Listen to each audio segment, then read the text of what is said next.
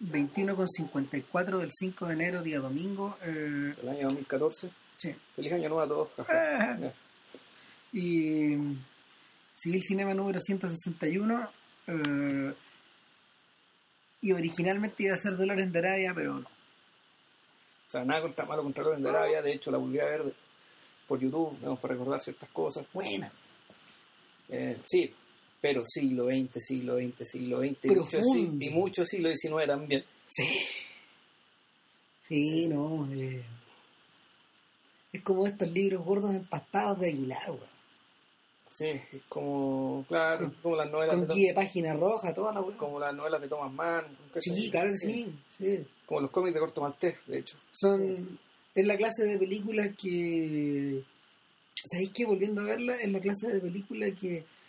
Mientras va desarrollándose, te va entregando sus propias respuestas acerca de preguntas que ella, ella deja abiertas, ¿cachai? Se va, se va autocontestando las weas. Eh, eh, eh, su retórica es la cagada, weón. Bueno, hoy día no vamos a hablar de esa película. No. no, Ojalá no se nos olviden la idea de aquí la próxima vez que nos juntemos. que- no, no creo. Pero, ¿Quién sabe, no? pero nada, eh, no, Bueno, no- ¿qué fue lo que pasó? que a ver el lobo de Wall Street de ayer, pues, entonces... Y lo mismo, antes que se me olviden la idea. Puta, hagamos el podcast de la cagada película. Claro, po. ahora, este es un first, ojo, nunca hemos comentado otras películas de un puro weón. Lo mismo sujeto. Y ojo, claro, y esto, esto se puede llevar a engaño, ¿cachai? Te pueden creer que nosotros en realidad... Somos unos grandes fans. y- le- No, tú sí, tú lo sí, eres, claro que sí, pero... Eh, pero- yo, yo no. O sea, a ver, eh, debo decir que Buenos Muchachos fue una película importante para mí, muy importante para mí.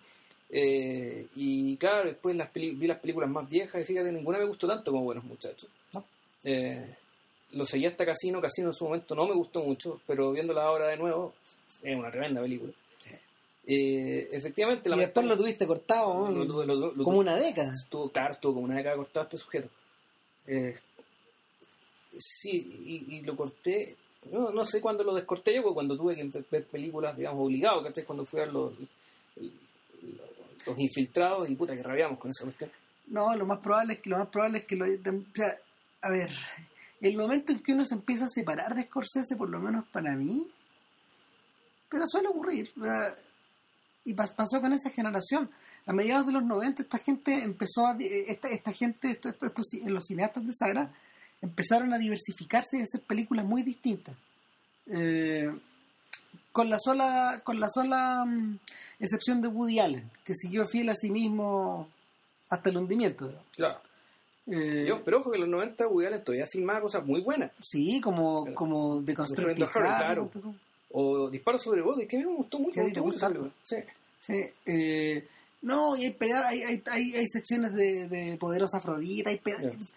sobre todo pedazos, trozos de película, ¿cachai? Pero el, ocurre que, eh, media- mira, mira, mediados de los 90 es el periodo en que Spielberg se lanza a hacer, se lanza, como se llama?, a proyectar Amistad, Ya. que es una película bien atípica para él, por ejemplo. No es muy buena, pero es atípica. No, claro. y eh, es el periodo donde él pasó mucho tiempo concentrado armando con Kubrick inteligencia artificial artificial. también. Bueno, en los 90 él hizo Jurassic Park. Claro. Por una parte, una obra maestra, pero tocó fondo con Hook. Claro. Entonces, eh, bueno, y el, el mismo Eastwood que parte de la década, pero con Los Imperdonables y con esa clase de película y que la remata con Space Cowboys. ¿cachai? Una cosa así. Entonces, son gente que está yendo como de un extremo a otro del, de la, mm, del espectro. Hay varias carreras que se fueron al carajo en, esa, en esos mismos años, como la de la de Palma, como la de Palma, la de Coppola. A Vixi no le gusta nada. ¿Cómo se llama esta película? de La de Rebecca Royman eh, con Antonio Uy, Banderas. no, ya, me gusta sí. nada. Fan me- fatal, sí, sí. a mí me gusta Fan Fatal, estoy cagado. Pero, pero a lo que vamos es que en ese, en ese momento Scorsese intenta, Scorsese hace dos cosas. Y en realidad sabéis que este, es un podcast, este, no, este no va a ser un podcast sobre la carrera de Scorsese. ya No, hemos hemos hablado de él mucho. Pero- el punto es, pero- lo que queremos decir acá es que, y creo que en realidad para que darnos la lata, Sí. lo que queremos decir simplemente que aquí no estamos por el sujeto, estamos por las películas, lo mismo que en las otras dos ocasiones. Exacto. El Y- Hugo Cabrera, una película que cuando la, la, la- la grabamos en podcast, la grabamos después de haberla mencionado como cinco, cinco, no sé cuántos podcasts anteriores, ¿cachai? Que era una cuestión que volvíamos a ella, volvíamos a ella, La- volvíamos a ella. de hecho, de hecho la, la grabamos tiempo después de que salió de cartelera. Claro, porque fondo, ah, ah, la teníamos tan metida en la cabeza porque teníamos que hablar de otras cosas, ¿cachai? Creo que entonces, porque teníamos. Por aquel entonces creo que teníamos más o menos muy, muy rígida la, la pauta, entonces, claro, no. De esto dimos cuenta ya, hablemos de esta cuestión, ¿cachai? Porque, pucha, está, estamos pensando en ella mucho. Claro, habíamos vuelto una y otra. Se nos quedó mucho en la cabeza. Y, y aquí va a ser el ejercicio contrario. Aquí nos encontramos con la película de, eh, de Sopetón, digamos. Yo le propuse a Ram, ¿sabes qué? Invirtamos la, la pauta y hablemos de esta cosa porque yo creo que nos va a pasar un poco lo mismo. vamos a estar volviendo a ella cada rato, por mucho rato, y, y, son tantas las ideas que la película tiene, son, son tantas las cosas que te sugiere, que, pero que al mismo tiempo son muy inmediatas. Es, decir, esta, esta película, eh, creo que tú lo dijiste, ¿cachai? Que claro, tú tienes que ver con la droga, pero la película en sí es una droga. La, tú salís de la película con, un, con, una, con una sensación de euforia súper grande, con la cabeza andando a mil y ya cuando tratas, cuando tratas de escribir, tratas de pensar y reflexionar, ya la cuestión empieza a bajar. Exactamente. Entonces, antes de que se nos vaya el efecto por completo, vamos a grabar el podcast, digamos que te... No, yo estos días me lo estoy aplicando a todo chacho, si la he visto tres veces. ¿Tres veces? Sí. Ah, cresta, no. Yo la vi ayer en, en el cine premium del Parque Arauco. ¿La viste en digital? La vi, la en premium, no sé, yo creo que sí, está digital. Oye, la quiero ver en digital, yo solo la he visto en cine. Y hace una diferencia en este caso. Mira, en realidad todos los detalles acá hacen una diferencia. Eh, el Lobo de Wall Street es un proyecto de Leonardo DiCaprio, que, que DiCaprio le pone sobre la mesa Scorsese hace como siete años atrás, cuando sale el libro. Y este queda muy prendido y este gallo viene... Este gallo viene de hacer la primera película con su productora que se llama Appian Way. ¿Vía Appian? Ya. Y... DiCaprio. Claro, que, que, era el proyecto con Michael Mann, que era el, aviador. O sea, Michael Mann es el productor también del aviador. Entonces, eh, se habían pasado la mitad de la década pensando en, eso, digamos, y, y, entre las muchas cosas que este gallo tiene sobre la mesa, le ponen, le ponen en el escritorio, le llega a su oficina eh, las, las galeradas de, Lobo de Wall Street, que es la primera de dos autobiografías que he publicado Jordan Belfort, el protagonista de esta historia finalmente. Entonces, eh, durante un tiempo se especuló que eh, Scorsese iba a ver, Scorsese tenía Scorsese tiene de por medio todavía una película que se llama The Irishman, que es, su probablemente va a ser su última colaboración con Joe Pesci y con Robert De Niro, que está basado en un libro que se llama I Heard You Paint Houses, que es la historia de es la historia de uno de los, de uno de los, mafiosos que eh, dice ser una de las personas que participaron en el asesinato de Jimmy Hoffa. Entonces, es una historia, es una historia que está mirada para atrás, digamos, y, y de alguna forma vendría a ser el cierre del arco abierto con Mean Street. Esa clase de, esa clase de cierre. y de ese mundo hablar y... Claro. Eh, Ahora, esa película en IMD creo que no está. No, no, no. Todavía no, está como sin la, en la cola. Creo que no está en la cola, pero pero se, lo, se le había mencionado Artis y, y entre medio este gallo estaba tratando de eh, estaba tratando de eh, llevar a cabo su adaptación de Silencio, esta novela de Shushaku Endo, que, que, de la monja jesuita, ¿no? que a su vez ya fue una película. Ya. Ya existe una película en japonesa de, pero esto no es un remake, esto es una adaptación del libro. otra adaptación del libro. Otra adaptación del libro. Entonces, fue un momento en que se suponía que le, aparentemente la iba a hacer con, con Javier Bardem, por ejemplo, y ahora está metido este chiquillo em, Alex Garland, el protagonista de uno de los protagonistas de la red social, el que hace brasileño. Eh, no, se llama John Garfield. John, Garfield, perdón, eso, John Garfield. No, no es John Garfield, es Garfield, Andrew Garfield. Andrew Garfield, sí. Eh, con él aparentemente va a ser la película. Ya. Y y el problema que tenía con Silencio es que es una película que en realidad es media atípica para, la, para los temas y la velocidad que este gallo había empezado a adquirir. O sea, si, si ustedes se fijan y repasan los podcasts que hemos hecho de las, tres, de las dos últimas películas de Scorsese y los comparamos, los, los comparamos con el, Lobo de Nueva York, en realidad las tres tienen cosas en común, encuentro yo. Las tres son las tres son súper exuberantes de alguna forma, de alguna forma las, estas tres vienen a ser la culminación como de este periodo barroco que Scorsese comenzó con Casino. Eh, lo habíamos discutido en relación a Shutter Island, que, que en realidad uno de los costados más atractivos y uno de los costados menos atractivos de la, de la película tiene que ver con este barroquismo, esta, esta cosa desbordante que la buena tiene. Que en el fondo, eh, siendo la adaptación de una historia que en el Hollywood de los 50 y los 60 habría sido de clase B total, acá eh, el- la, la paleta la paleta de colores, eh, la forma en que está contada, los recursos de producción utilizados, eh, recuerdan un poco a la lógica que, que, que los arqueros tenían cuando filmaron, no sé, eh, las Las zapatillas rojas. O, o también, o también, ¿cómo se llama? Eh, Narciso Negro, Claro. por ejemplo. Que, que eso, eso es una exuberancia impresionante. O sea, alguna vez discutimos, de hecho, que esa, esa exuberancia eh, eh, eh, se- es un misil al futuro, por ejemplo, en las carreras de Jane Campion, de, de, mm, de Derek Jarman, de todas esas personas que, de todos estos directores británicos, del, del mismo, del mismo, ¿cómo se llama? O esta otra señora que viene del teatro, la de Lily Taymor. Claro, toda, esa, toda, toda esta gente, toda esta gente como que viene de ahí. El, el mismo Peter Greenaway, en, en ciertos sectores como de Sí. su carrera, ¿cachai? Entonces, eh, Hugo, de alguna manera, es una continuación de eso. Hay una parte de Hugo que es así también. Sí. Y, y es la que tiene que ver con el maquinismo, la que tiene que ver con todos los de- con, con este mundo como de, este mundo de detalles infinitos, este, estos, estos mundos con- contenidos dentro de otros. Y sobre todo con la cocinería de Georges Méliès, eh, la idea misma de que la película sea en tres dimensiones. Eh, pero en el logo de Wall Street este barroquismo se expresa de otra forma. Y eh, yo creo que yo creo que en cierta medida es un regreso es un regreso a, a ciertas ideas que Scorsese había expresado a principios de los 80 cuando también cuando también este weón- cuando cuando su otra gran película barroca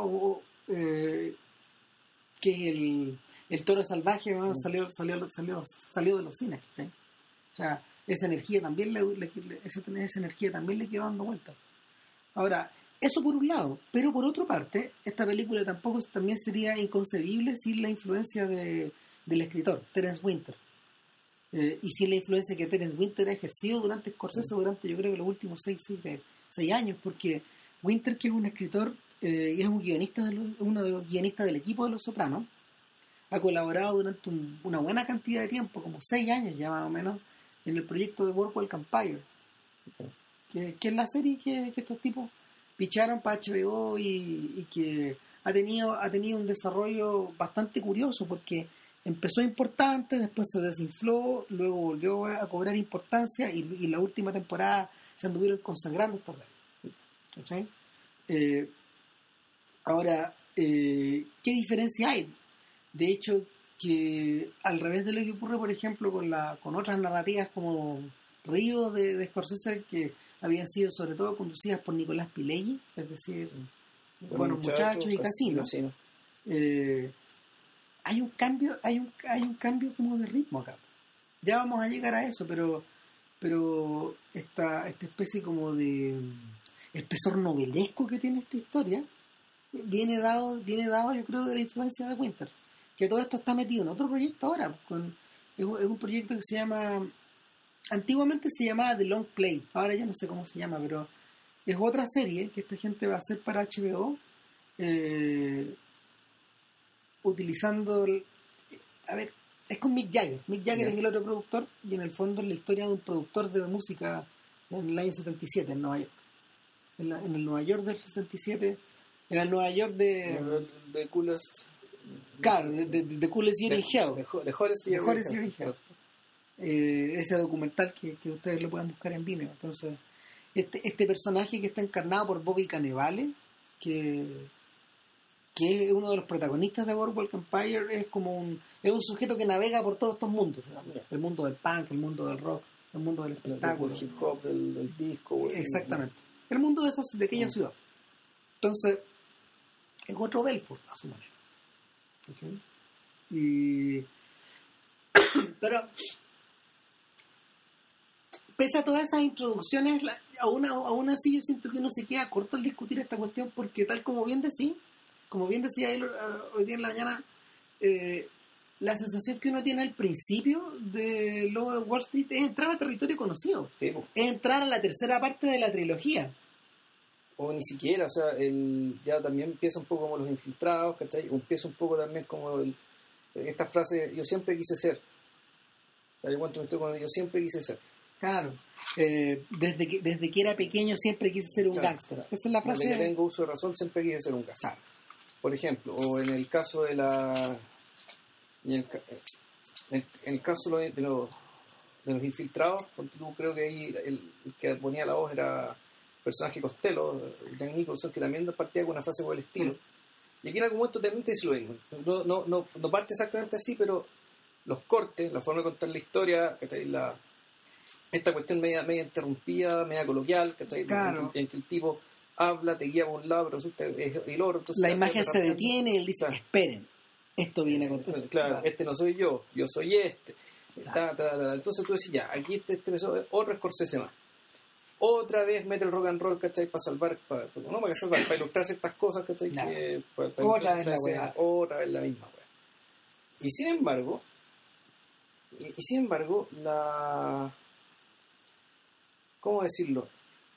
La, la cosa empieza a cambiar en función de en función de una parte efectivamente de, de una de un nivel de, de esparpajo digamos, para mostrar, para mostrar ciertas cosas que claro que este tipo no se lo conocíamos esto, esto, esto es algo que Scorsese no sabía hacer eh, no suele hacer porque yo, yo tengo la impresión de que este sujeto en el fondo siempre ha sido nunca ha dejado de ser el cabro chico medio inocentón de quien golpea mi puerta Claro, me nunca... de- que, nunca que no. siempre ha mirado todos estos mundos medio sórdidos y qué sé yo, un poco la mirada del cabro chico que no quiere meterse tan a fondo de lo que realmente pasa ni quiere mostrarlo, porque probablemente le violenta un poco. Probablemente tampoco es muy funcional para lo que quiere mostrar. No. Pero ahora sí se ve obligado a hacerlo, ¿verdad? porque el porque la, la, la cacareada, digamos, secuencia de excesos que, que, que es en la película, curiosa, eh, son necesarios y son funcionales para, para, para lo que te están mostrando.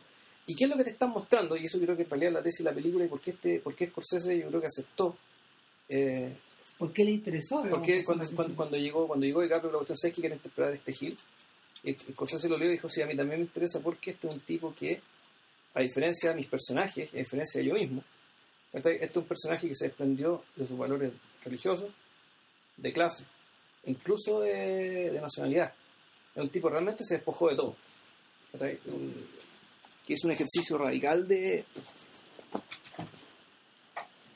de de desentenderse de todo aquello que en algún momento sintió que lo obstaculizaba y te va mostrando y, claro y te muestran lo que queda ahora lo increíble y esto me parece un tremendo mérito de la película es que en rigor el personaje siempre partió siempre fue así Sí, es decir, el, el- el- el proceso, digamos, es que este, este personaje empieza, va anulando todo lo que le enseñaron, salvo lo que le enseñó el personaje de Matthew McConaughey, el señor Hanna, o creo que se ¿no?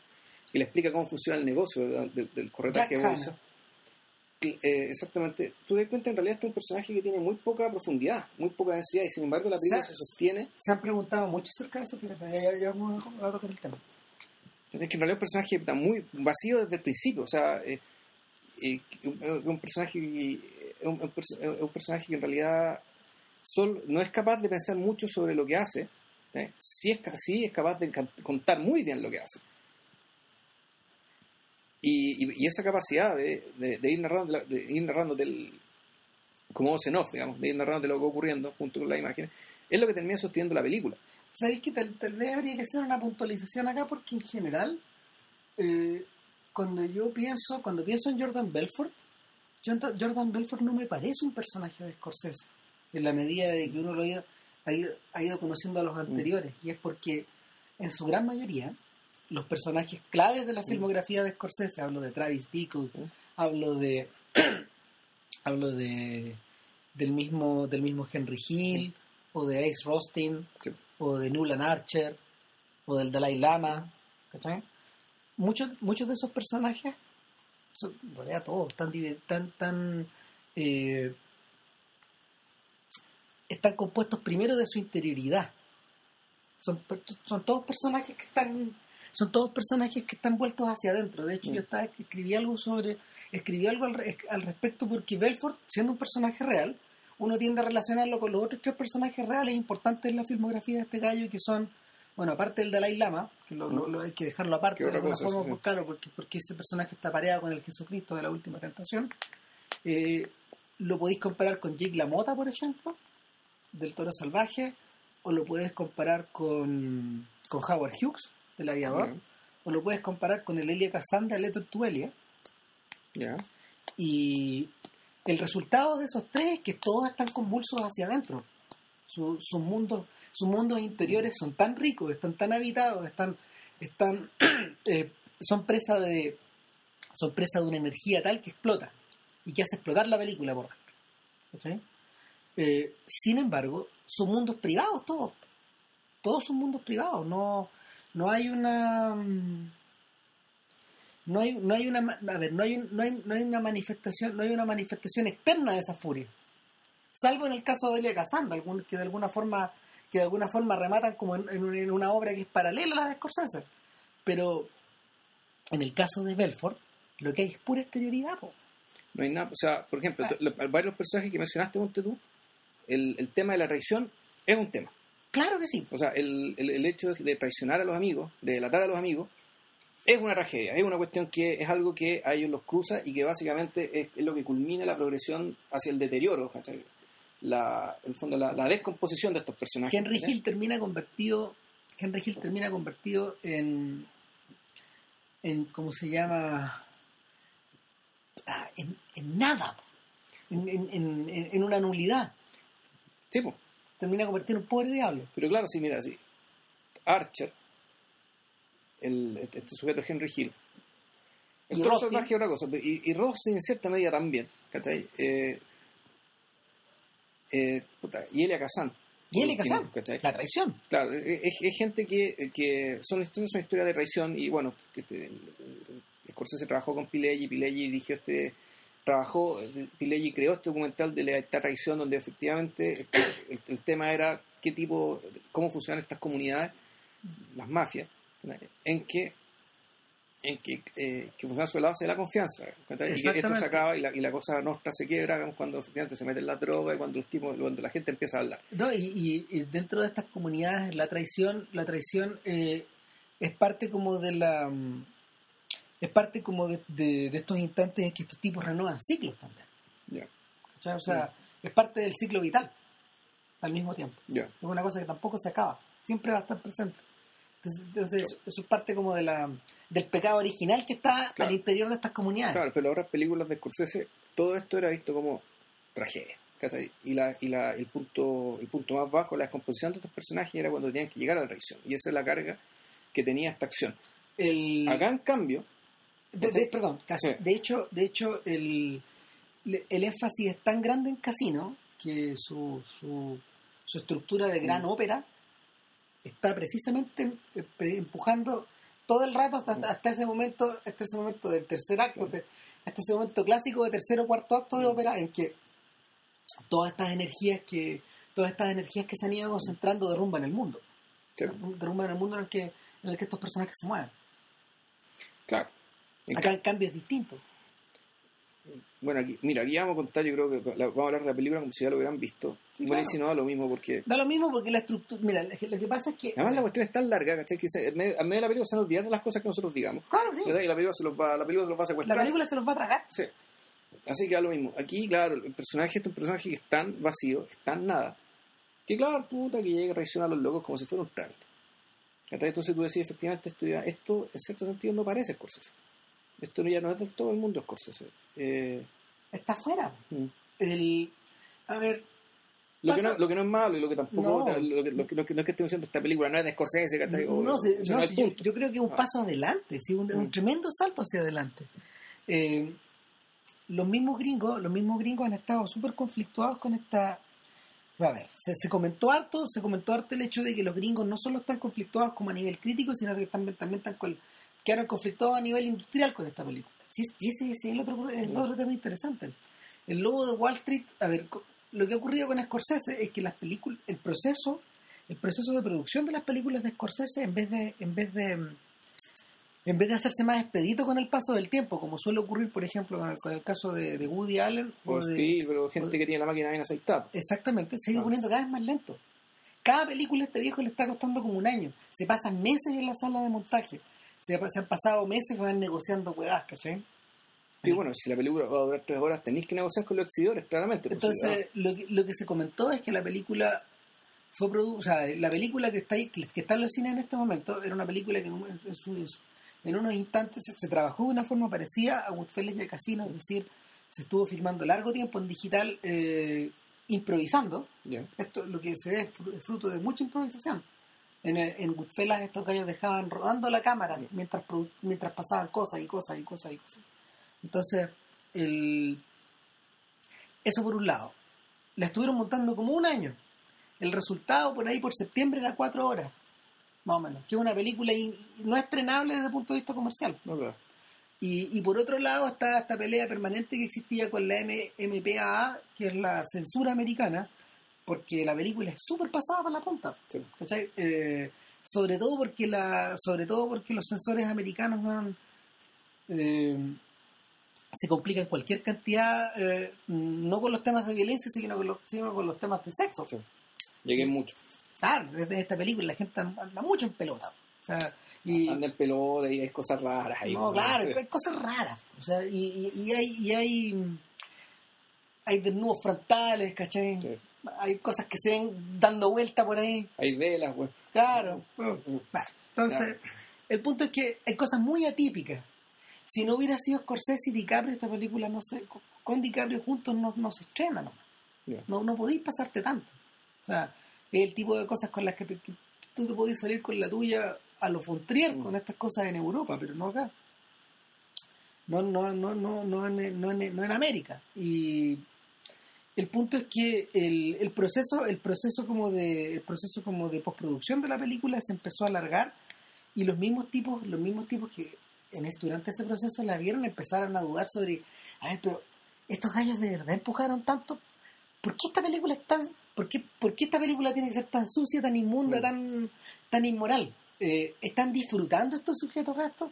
A Scorsese y a DiCaprio hace un par de semanas atrás los insultaron en una función de la academia, lo, le- le- lo llamaron unos sinvergüenzas de alguna forma, y, y, y ha, habido, ha habido debate en torno a eso. O sea, hoy día, la función que estaba mirando hoy día, de hecho, en la mañana, eh, una persona al lado mío dijo, qué atroz, qué atroz.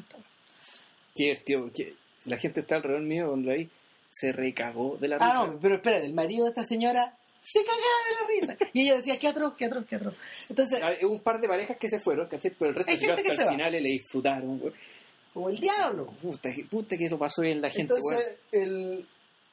¿Sabes? Mira, mientras seguimos tratando de ordenar esta cuestión, esta cazuela, eh, la película que la película a la que más se parece esta, este filme de Scorsese, o o la película de Scorsese a la que más se parece es El Rey de la Comedia. Yo siento. No se tratan de la misma cosa, pero los personajes son igual de vacíos por dentro. que y de hecho no fue muy bien recibida en esa época porque llamó mucho la atención esta idea de un Rupert Pupkin que para el cual eh, llegar a la cima del mundo del espectáculo todo vale ¿cachai?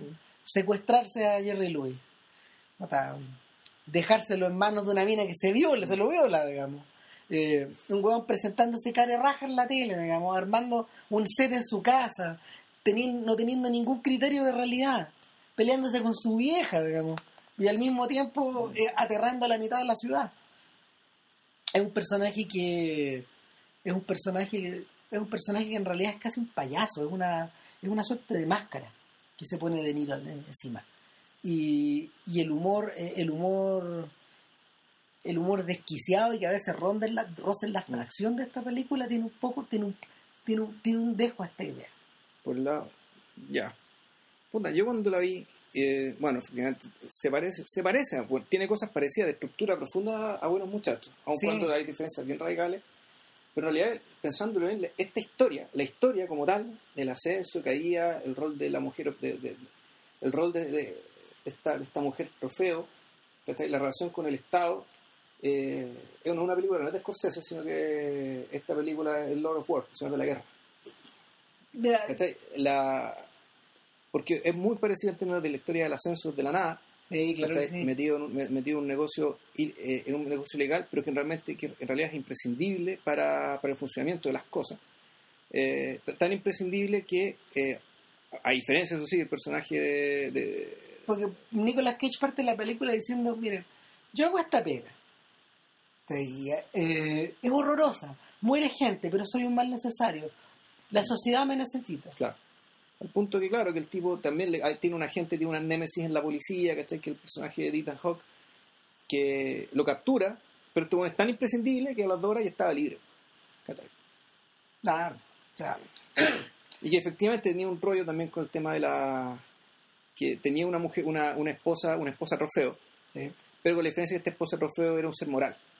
Era un ser, era un ser moral, pensante. No, y, Y- tenía, tenía, tenía otras ataduras a la realidad. Tenía un hermano, por ejemplo, Sí. al cual proteger. eh, había cierta noción de familia. Era un sujeto, era un sujeto que sus orígenes, sus orígenes rusos eh, lo ataban, lo ataban de alguna manera a la tierra. Mm. Cualquiera fuera la idea Claro. que él tuviera de tierra, digamos. Pero, eh, pero el, el, el personaje, el- este personaje, a pesar de que tenía una gran iba de- que iba a decir que iba sembrando el caos y que en el fondo eh, se comportaba como si su vida fuera un carnaval eh, no llegaba a los niveles de no llegaba a los niveles de deshumanización ahora por otro No, lado ¿Por qué? Porque su negocio, a, a diferencia del negocio de. A diferencia del, del- del negocio de Belfort, ¿cachai? este tipo tenía que estar lúcido para hacer su negocio.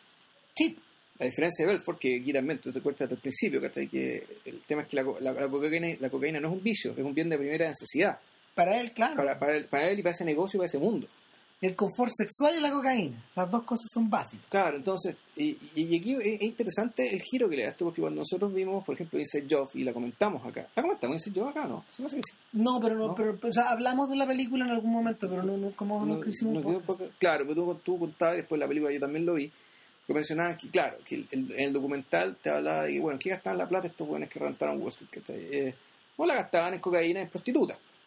Mm. Pero el punto es que ahí te lo mencionaban como diciendo, bueno, esta gente que nos lleva a todos al desastre es gente que no tiene nada que ver con, Con los usted- valores con los valores con americanos, ustedes. ni con los valores familiares, ni con la gente, o sea, esta es la gente, o sea, con los supuestos valores además de la derecha, ¿cachai? En último término, que es la gente que, que, que es la gente que está a favor de que estos tipos ganen y ganen y ganen y ganen y tengan todo completamente regulado para que sigan ganando. y esa es la diferencia Entonces, pero- y déjame, déjame, eh, eh, marcar el punto. Ahí el- el- te contaban esto como diciendo, miren, esta gente que dejó este desastre pagaba estos vicios y es muy distinto a ustedes. Lo que no te explicaban, y lo que esta película sí te explica, es que esos vicios no son vicios, entre comillas, escogidos. No son, no son añadiduras, no son vistos como una recompensa para hacer el trabajo, sino que son un requisito para hacer el trabajo. ¿Cachai? O sea, eso es lo que te dice la película Scorsese. Eh, a ustedes verán si lo creen o no, digamos. Pero ese es, el, ese es el paso más allá que da respecto de bueno de la caracterización de este tipo de personas. Claro, es la, es la diferencia que esta película tiene y ese, ese es una cosa que nos gustaría puntualizar acá porque eh, hay gente que hay gente que en el fondo para, para ellos esta película no es más que una continuación de Wall Street y no es así. No, no es así. No es así, ¿por qué? Porque tal como decía JP Racián, eh, todos los vicios y la corrupción que van de por medio en, en Wall Street, en Margin Call, en Boiler Room, que a todo esto Boiler Room Está basado en el mismo caso de Steve Madden de, la, de, de los zapatos. Sí. está basado en el caso de los zapatos y, y la idea de construir la idea de construir esta mm, esta compañía de brokers a partir como de rufianes finalmente está un poco sacada de ahí un poco sacada de ahí está un poco pirateado de, de, de Glengarry y Glen Ross el persona- Sí. hay unos personajes que están pirateados ¿cachai? pero da lo mismo el punto es que el personaje de Ben Affleck en la película está pirateado de ahí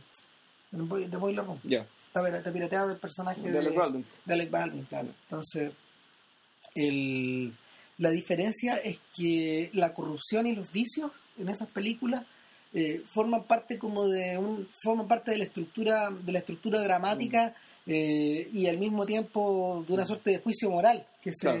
que, que se que se hace sobre estos personajes. Eh, ahora en el caso de en el caso de Stone cuando uno vuelve a ver Wall Street hace perfecto sentido porque si ustedes se acuerdan, Wall Street eh, fue estrenada, fue estrenada eh, 1987, por ahí, final del 87. eh, justo coincidió justo con el lunes El negro, negro, más o menos, sí. más o menos. Coincide casi justo con el este- y, y, y de hecho causó muy mucho Mm. impacto, se comentó mucho, etcétera. El mismo, el mismo Gordon Gekko, este personaje, este personaje eh, que defendía los el, que defendía el poder seductor de la codicia, Sí. se convierte en una suerte de héroe para el Belfort real. Ya. Eh, pero pero el- eh, Wall Street es un cuento moral Sí. en cierta medida. Acá no, pues este es, un- este, es- este, este es casi un cuento amoral. Eh, el tratar de tratar de meterla, tratar de meterla en ese mismo saco no tiene mucho sentido, salvo, salvo la aparición del personaje de Charlie Chin en, en Wall Street 2. Que Wall Street 2 tiene un Wall Street 2 de hecho tiene un costado cruel y cómico. Tiene este costado, claro, medio, carnavalesco. ¿cachai? Claro, este, carnado, este costado carnavalesco, pero Diego nunca lo toca eso, pues ese Sí. personaje es frío. Sí. E- Ese personaje toma sus decisiones, toma sus decisiones como un general que está detrás de su ejército, ¿cachai? O sea, el tipo se el tipo, el tipo enfrenta con distancia esas cosas. O sea, en el caso de Yeko, eh, su único vicio es la, es la adoración del Claro. dinero, no tiene ningún otro.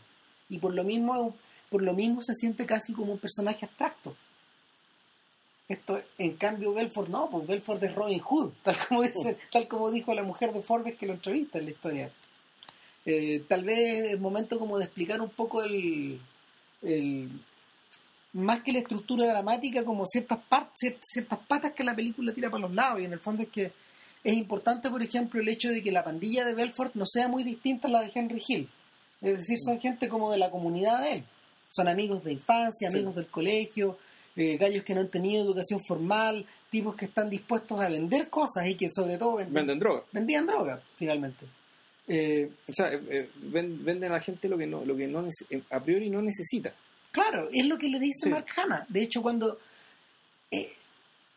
cuando uno vuelve a ver, cuando uno vuelve a ver la aparición de Hanna, que es bien breve en la película, de durar unos cinco minutos, es impresionante como en el fondo el tipo resume Inside Job en cinco Claro. minutos. Exacto. O sea, para eso está McConaughey ahí. Aun cuando, y eso que estamos hablando de escándalos distintos, ¿cachai? Porque Inside Job te habla de escándalos subprime que es del 2008 Claro. y la caída de, y si tú esta cuestión en el tiempo, la película esta transcurre entre 1988 y 1998 más o menos, ¿no? Exacto, y, y, la, y el, el detalle el detalle escalofriante en el fondo es que tal como dice Hanna, este carnaval se mantiene a través de los años, a través de las décadas y a través de los siglos. Sí. No es distinto, no es muy distinto. Eh, y es por eso que en realidad eh, la película tiene esta extraña característica media temporal, flota. Sí, exacto. A veces te, ponen, te marcan los años en qué año estamos hablando, a lo mejor a veces por las ropas tú no puedes Ah. adivinarlo, Por la música. o por, por la música, por los celulares, Claro, diciendo, pero, pero- pero la película efectivamente eh, no es tan clara la historia. No, ¿sabéis qué? Y a propósito de eso, a propósito de eso yo me acuerdo, o sea, hay gente que rápidamente la relaciona con el satiricón de, de, de Fellini. Tú que, tú que, tú que tenés cierta memoria, ¿te acordás del satiricón? Sí, sí la vi. Ahora- Pero a ver, lo que pasa es que es un poco distinto, ¿eh? porque el, a ver, el, que, sabes que en realidad me acuerdo re poco satírico. Está- Lo que sí, lo que sí te puedo decir es que, a ver, uno podría decir que la, la moralidad de la película es la moralidad de la, un poco la moralidad de la abundancia, es decir, la, la moralidad de la sobre civilización, la moral sobre refinamiento y la sobre riqueza. Eh, y, uno, y, y uno podría decir, bueno, es versus, y esto es por, por el lado de los extremos, ¿cachai? se junta con Jackass, ¿cachai? Que Jackass, eh, que Jackass lo que vemos, el, el, el tema esperpéntico que hay ahí, ¿cachai? El- el- la, la gratificación la- a, a- a través de la violencia, la mutilación, ¿cachai? Y, Mm. el dolor infligido, todo ese tipo de cosas, eh, viene desde, desde el otro lado, desde la no civilización. Desde, el, desde el mundo salvaje, es decir, básicamente Jackass es un heredero digamos, del rodeo, ¿cachai? De la Sí. gente que saca la cresta montando un caballo, digamos. Bueno, porque hay que, hay que tomar caballos, pero también por el aburrimiento, ¿cachai? Por el aburrimiento, digamos, de sociedades, de, de- de ambientes muy precarios, ¿cachai? Y que claro, con el tiempo se profesionalizaron, se convirtieron en show, ¿cachai? Pero de ahí viene ya casi, y, y- y al igual que, no sé, pues los rusos agarrándose a combo con los osos, ¿cachai? Los hermanos de alma de los americanos en ese sentido, ¿cachai? Puta, eh, ese nivel, eh, eh, ese nivel de actividad y de, y de violencia, por decirlo viene desde ahí. Lo que, lo- el satiricón, en cambio, y esta, esta otra, uno podría pensar que esta otra, que esta otra dimensión puta, excesiva que tiene la película, en Ya cuanto a hablamos- sexo y consumo de droga. Claro, a propósito de eso, ya hablamos, hablamos de eso a propósito de la gran comilona, Claro. La la Grand Bouffe. de la Van Buff, que ahí, claro, eso viene precisamente de lo contrario, desde la sobrecivilización, ya de la decadencia, Ah, por decirlo así. Pero en realidad, aquí, en la película, de, en la película la, la- la cuestión no, caja, no, no cuaja tanto, porque en realidad el... Espero que no suene muy feo, pero en realidad eh, el, el mundo de donde viene, de- de- del cual se arma la compañía de Belfort, en realidad es un mundo que en realidad si bien tiene mucha plata muy, eh, muy sú- súbitamente, eh, es gente todo, todo bien primaria. Los y bien amigos, básica, claro. los amigos. O sea, de hecho, la, a mí me pareció que esta película, más que, más que parecerse a Jackass, en realidad lo que se parece a My Name is, My Name is Earl. sí, El- de hecho, hay un actor ahí que, Es uno de los cabros, uno- claro. la, la esposa de la esposa, la esposa del personaje de DiCaprio, digamos, la esposa rubia, se parece a la mina protagonista de, de- de My Name is Earl. De, que en el fondo esto es una película sobre de, de qué pasa cuando el white trash agarra mucha plata. Eh, o cuando o cuando en el fondo el, las obsesiones de las obsesiones y la y los deseos del white trash americano se Claro. ponen al frente Claro, cuando llegan de alguna manera, llegan a tener un lugar de poder, ¿qué, qué es lo que pasa? ¿sabéis qué?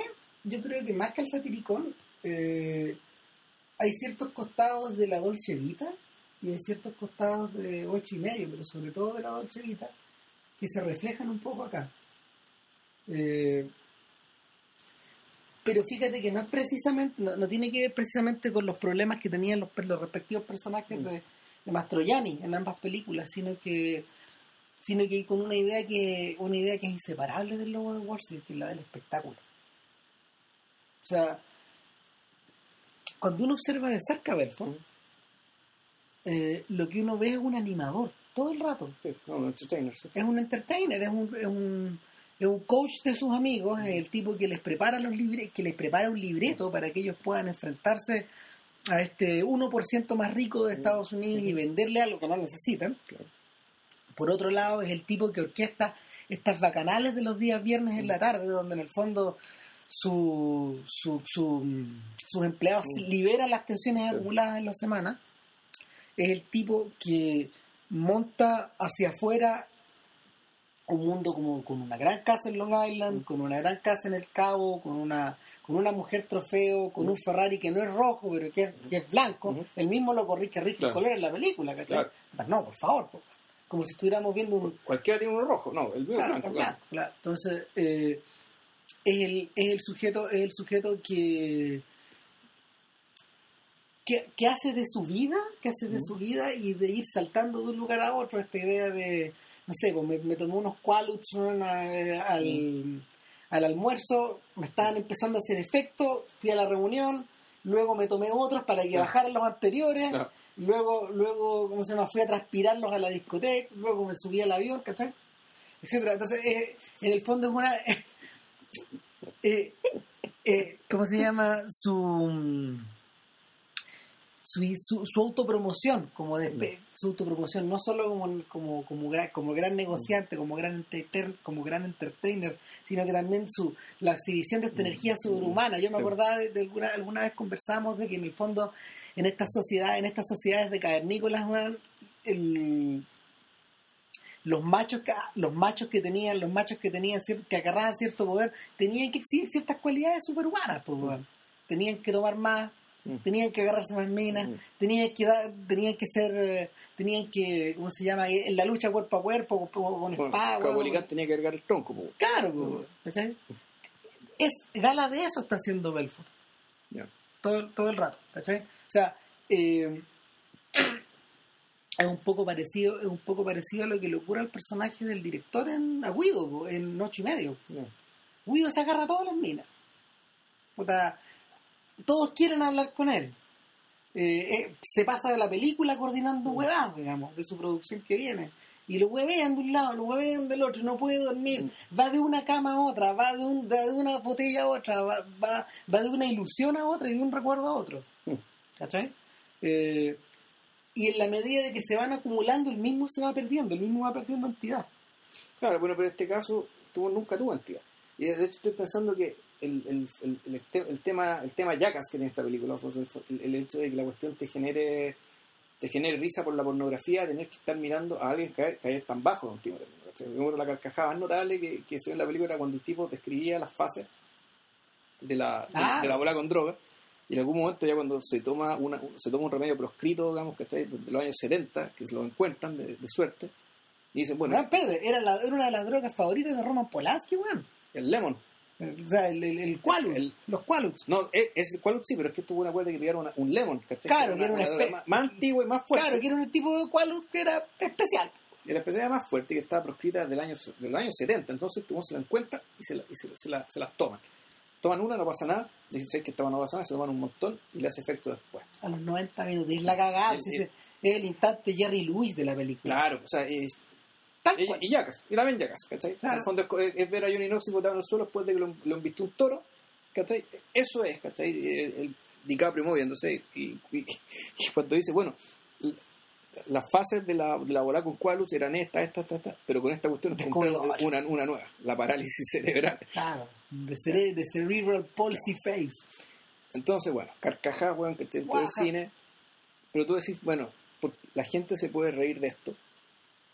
Porque el personaje, es un personaje con el que no te identificas, No, con el que no, con el que no, no, no, no dialogas, ¿cachai? En el fondo él es un, O sea, es un cuerpo al que le pasan cosas. el, Es un monigote, vuelve a la idea de Jerry Lewis. Cuando tú observáis el terror de las chicas, este personaje que gira, a Herbert Herbert Here, eh, Here es un personaje al que le puede pasar de todo porque él es tremendamente inofensivo, es muy pusilánime. Pero pero roza el nivel de la abstracción. Pues. ¿Cachai? O sea, el- la gracia que tienen la gracia que tienen estos personajes en el fondo es que eh, en el caso de Luis por ejemplo él no tenía control sobre los elementos los elementos lo dominaban a él ¿cachai? Eh, pero él mismo, él mismo era como una especie de plasticina acá es al revés es la sensación de que en el fondo eh, DiCaprio se pasa la película tratando de tener control sobre todo ¿cachai? y al final no tiene sobre nada. O sea, de hecho, mira, yo creo que yo, pa- para mí para mí el, punto cumbre de la película es cuando este weón llega a Londres. ¿cachai? Entonces, eh, el nivel de sus correrías comienza a ser internacional en algún momento. Y se empieza a desplazar como empieza a desplazar sus fichas de ajedrez como con una con una libertad, weón, que, que ni él mismo se lo cree. O sea, acuérdate que en algún momento él le dice, o sea, su propio, su propio detective privado le dice, no, si no te preocupes. O sea, aparte de este gallo del FBI, man, yo fui al departamento de Estado, weón, hablé con la FDA, weón, y tú no existes, no te preocupes. ¿No saben que existo? No, no, no saben que existo. O sea, tú, eres, una chincha del sistema, que, que, que le ha permitido hacer lo que tú quieras, digamos. O sea, pero, pero porque en el fondo, sí, tus vicios pueden ser muy grandes, pero son tan pequeños en este mar de vicios más grande. ¿Cachai? O sea, e- esa perspectiva, esa perspectiva te llega a marear en un momento. Y cuando, cuando este weón, cuando este weón finalmente tiene que ir a ocultar su plata lejos, a Suiza, cuando aparece cuando aparece el personaje, cuando aparece el actor de Dujardin, sí. claro, Dujardin, Jean, de- Jean, Jean Dujardin, el, el protagonista del artista, Del artista. Claro, nos encontramos con un Belfort francés, pues, con un Belfort Suizo. suizo. Claro. Y es Belfort finalmente. pues. Los dos buenos se miran y se Y se reconocen. entienden y, dialogan. Dialo- dialogan sin hablar. Claro. pues. O sea, el, genera, genera, genera un gran, o sea, genera un- unos momentos muy cómicos, pero en el Mm. fondo Belfort se reconoce en los ojos de este Mm. huevo, pues, weón. de este libertino también. Eh, Claro, con la diferencia que hay, el- con la diferencia que, y la diferencia feroz, ¿cachai? De que Belfort, en fondo, es una garrapata del sistema. En cambio, este tipo, bueno, es Es un funcionario sistema. de un banco suizo. es el O sea, sistema. es el sistema, es lo que sostiene a ese puto país, ¿cachai? Claro. O sea, y él es, él es un funcionario de, en realidad, de los grandes delincuentes del Estado suizo, el delincuente. ¿Cachai? Esa es la conclusión de lo que te dice la película. ¿cachai? Claro. Entonces ahí está la simetría del asunto también. Ahora, tú- efectivamente, el tipo es un, es un entertainer, ¿cachai? Pero su, pero su, su dimensión de showman es una dimensión, me parece a mí, bien, bien acotada, más, más que acotada, tiene, tiene mayor intensidad en la dimensión pseudo religiosa, ¿cachai? Eh, Sí. que, que logra, que logra generar en su comunidad. Es que la, es la. mm, Tal como tú decías, pues, en, en- en- en esta pandilla, en esta pandilla, este macho alfa no solo se comporta como el líder de alguna manera al cual hay que mirar, sino que el tipo que le hacen los pep talks. Y la. Y, O sea, eh, encaja con las tablas de la ley. Claro. el profeta, el weón que... y, y cada tanto, cada tanto lo escuchamos hablar por un micrófono y en el fondo él habla como un, como un predicador. Sí, pues, habla con un predicador. Pero a mí lo interesante eh, no es tanto él, sino el tema de la Grey, la, la Grey que se genera, la, la congregación. Su, su empresa, en el fondo, es una congregación, es, como- funciona como una congregación de conversos, para el cual este sujeto es un profeta. Eh, pero esto eh, me, me parece interesante porque, en el fondo, son toda una cáfila de delincuentes, ¿cachai? Pero lo bonito es que su, esta agrupación, esta, esta asociación ilícita, en último término, es una asociación ilícita que se mueve dentro de todo por valores no que se mueve también se mueve por, por el afecto por la necesidad de un refugio hay un momento que es muy fuerte que es cuando él está a punto de irse y cuenta el caso de una de sus principales corredoras que llegó eh, siendo madre soltera sin un peso en el fondo es una historia de conversión la que está contando ahí Sí. Tú estás contando es que es como que yo antes, yo antes tomaba, me drogaba mucho, digamos que estoy ahora porque vi la luz, que estoy ahora soy un, soy un ciudadano de bien. Y esto no, no lo digo como caricatura, sino que estas son las cosas que, realmente pasan en los templos evangélicos y también incluso en los templos, eh, otros tipos de templos cristianos. Entonces, es que efectivamente hay eh, la gente se regenera y encuentra una nueva y se abre una nueva vida. Y efectivamente, bueno, el mensaje el, el mensaje cristiano y de muchas otras religiones, efectivamente, lo que te promete es una nueva vida, en, la medida que tú te conviertes. Claro, es distinto, es distinta la retórica, por ejemplo, que usa Philip Seymour Hoffman y su personaje en el, en el Ma- en The Master. En The Mm. Master es un poco al revés. Cuando tú escuchas hablar de The Master, siempre te parece menos de lo que es. Mm. ¿Cachai? Sus argumentos siempre son más débiles, él parece más chanta. Mm. Son huevas que están tal, como dice el hijo de Master. No, si este weón va haciendo la hueá, no que hablando, weón, no lo pesquís, weón". O sea, Improviso, ya. Claro, la en esa, en esa película la fuerza de la fe está puesta en el, en el discípulo, digamos, en, Claro. el, en el personaje, en el personaje de Joaquín, de Joaquín Phoenix. Este, ese es el gallo que concentra la, la energía que, la- que, que le va reflejando el maestro y a través de él nosotros vamos al maestro. Sí. En cambio acá es al revés, pues, y el, y el am, se lo comentaba a un amigo de nosotros, Claudio Núñez, que, que cuando, cuando vimos la película, eh, a Claudio, me cuando, cuando, cuando en, en la escena con Mark Hanna, cuando empieza con el... Sí. Esa escena donde se empiezan a golpear el pecho. Sí. eh, al principio tú decís, ¿qué es esta huevada, weón? ¿Qué le pasa a McConaughey? Está improvisando. Eh, esta, esta, esta especie como esta especie como de cántico primal, ¿cachai? Claro. De, de, De tribal, weón. de tri- tribal, no sé qué weá, digamos, y, pero es muy distinto verla en, en un restaurante con dos gallos, digamos, uno, trata- uno Mm. convenciendo al otro, que escuchando a cientos Claro. de huevones hacer eso. Ahí cambia la cosa. Mm. La energía que se libera al final eh, eh, en esa escena es tremenda, weón. porque finalmente, finalmente como, no sé, pues como fue, a su manera el lobo tiene una estructura como bien clásica para, estar, para, para, para, para narrativa, ¿cachai? Entonces llega un momento en que se le ofrece una oportunidad al personaje para redimirse, para salirse, ¿cachai? Claro. Para, para salir cascando, para que el FBI no lo siga hueveando, digamos, admitir que Claro. dejaste la cagada, pero tenés que salirte del negocio, weón, pagáis las multas, estáis un- puede que puede que esté un poco en la cana, pero no, no te van a perseguir. Entonces, le ofrecen la posibilidad, le ofrecen este ticket al cielo, Claro. Y este weón en la mitad del, del discurso dice, no, ¿sabes qué? No me voy. No me quiero ir, Sí, pues no sé. no me voy nada. Volvemos, ¿por qué? Porque el- la asociación ilícita que él había armado era una asociación ilícita que llenaba, llenaba, vida, llenaba necesidades afectivas reales, ¿cachai? O sea, la, la cuestión no era solamente la plata, el sexo, No. la droga, si ahí había, había cariño, había admiración, había, no sé si respeto mutuo como una familia normal, Ah. pero sí había cierta calidad de familia. ¿Cachai? Y que por lo tanto, y esto es lo- y esta es otra, otra lección respecto de, de- la demonización de este tipo de personajes, de los grandes delincuentes de Wall Street, ¿cachai? Que, claro, por una parte están estos buenos fríos, ¿cachai? Que se gastan, que los caracterizan como buenos fríos, que se gastaban la plata en puta, qué sé yo. ¿Cachai? Aquí en realidad lo que nos están diciendo, la gente que hizo esto, o, o la gente que hace esto, es gente que en cierto sentido que por una parte, claro, se mete con prostitutas y con drogas porque lo necesita hacerlo para poder funcionar, pero al mismo tiempo, y está metido en esto porque la, el trabajo es tan intenso, la vida, la vida laboral es tan intensa, y claro, tenía que ese entorno laboral, por muy delincuencial que sea, es un entorno que llena necesidad, necesidades afectivas. Es decir, la gente que hizo esto no son demonios viciosos, eh, sin, sin alma, sino que es gente como nosotros, que también necesita afecto, que, que, tiene relaciones con los demás, que quiere a los otros, Y, y gente que al mismo tiempo, y esto es lo más heavy, y, gente que tiene, que no es que no tenga ideales, sino que ellos tienen profundamente arraigado también el anhelo americano, pero distorsionado, pero lo tienen.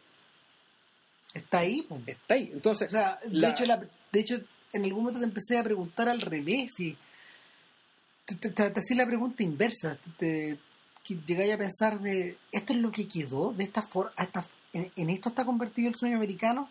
Esta es una de las mm. variantes. No existen las otras. ¿Dónde está, lo, dónde está la, o sea, en, varios momentos de la película se hace referencia a esta idea de los padres fundadores, bueno, mm. esto, esto de llegar con el Flower, de, de, de venderte la idea de una tradición, de formar parte, de, formar parte como de una, de una, de una escalada de sujetos que han pensado cosas más o menos similares.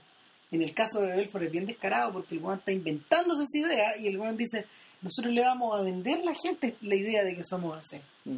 La vende tan bien, digamos, de que termina creándose una cosa como, termina creándose una cosa más espesa. Eh, le pregunto, eh, claro, pero lo que me interesa a mí es, es que la, en rigor la, la propaganda anti-Wall Street, anti los ricos, anti el 1%, es una, es una, ha sido en realidad una, una caricaturización bien grotesca respecto del tipo de personas que, son. Sí. O puede que sea verdad en último tiempo, puede que sea verdad, no pero, pero aún así está este otro costado. Esta película te quiere, te quiere hacer la cosa, te quiere mostrar esa caricaturización un poco más compleja. de, Ahora, no tanto por el lado de Belfort, porque Belfort efectivamente. No, pues. Eh, eh, el, no, el costado de verdad está en, mm. un, personaje que, mira, se ha pasado una hora y ni hemos mm. hablado de él, que es Tony Asoff. Claro. Eh, el, el gran secuaz, el, mm. el fraile Toc de esta historia.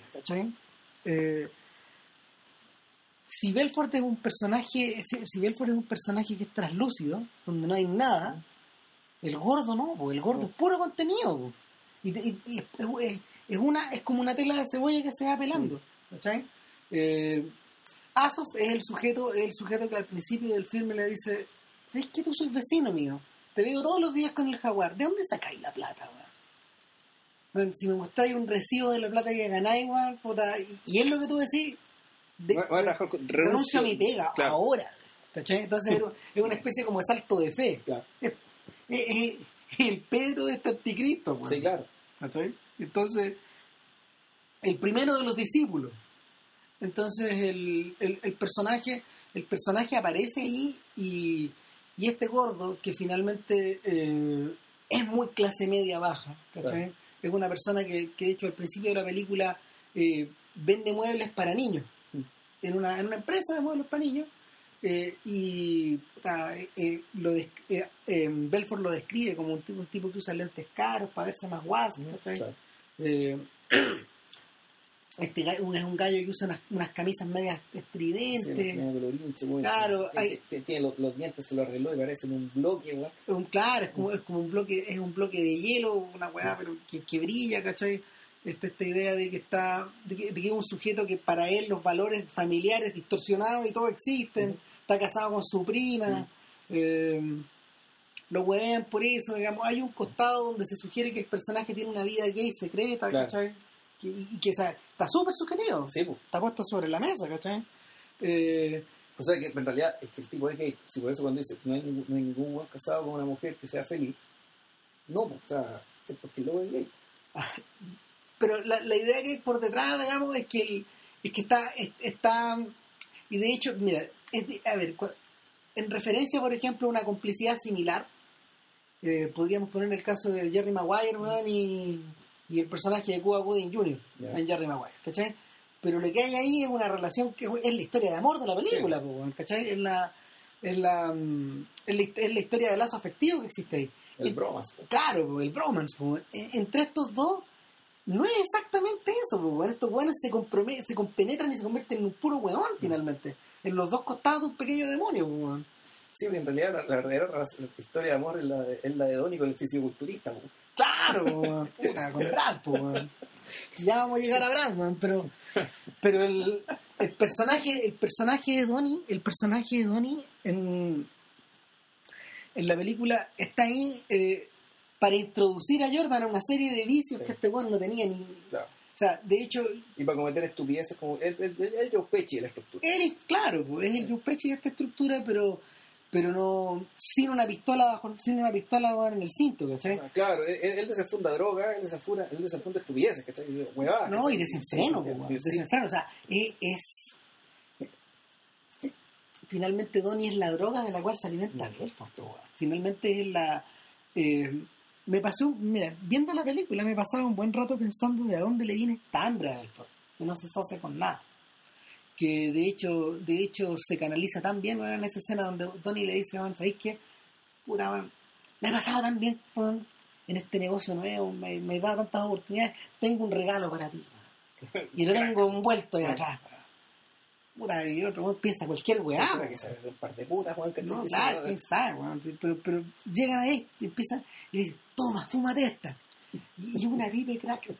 Y, y, y ahí tú veías a, a Belfort poseído por una energía weón, superhumana. Vámonos de acá, weón. O sea, eh, y salen corriendo. y sabéis que es una escena bellísima, weón, porque la cámara de Rodrigo Prieto gira un este, los agarran esta Mm. especie como de, de- de es un paradero de es un paradero de claro.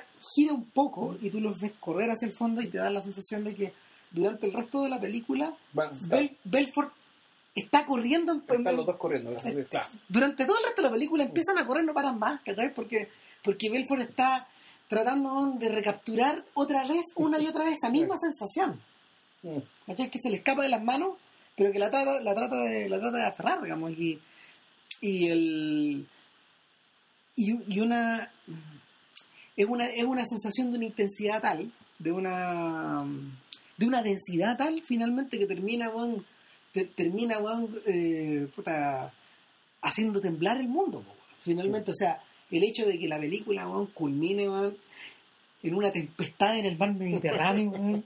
Sí, claro. o sea, tiene hasta hundimiento de barco weón. o sea es la cagada Bueno, es Tintín.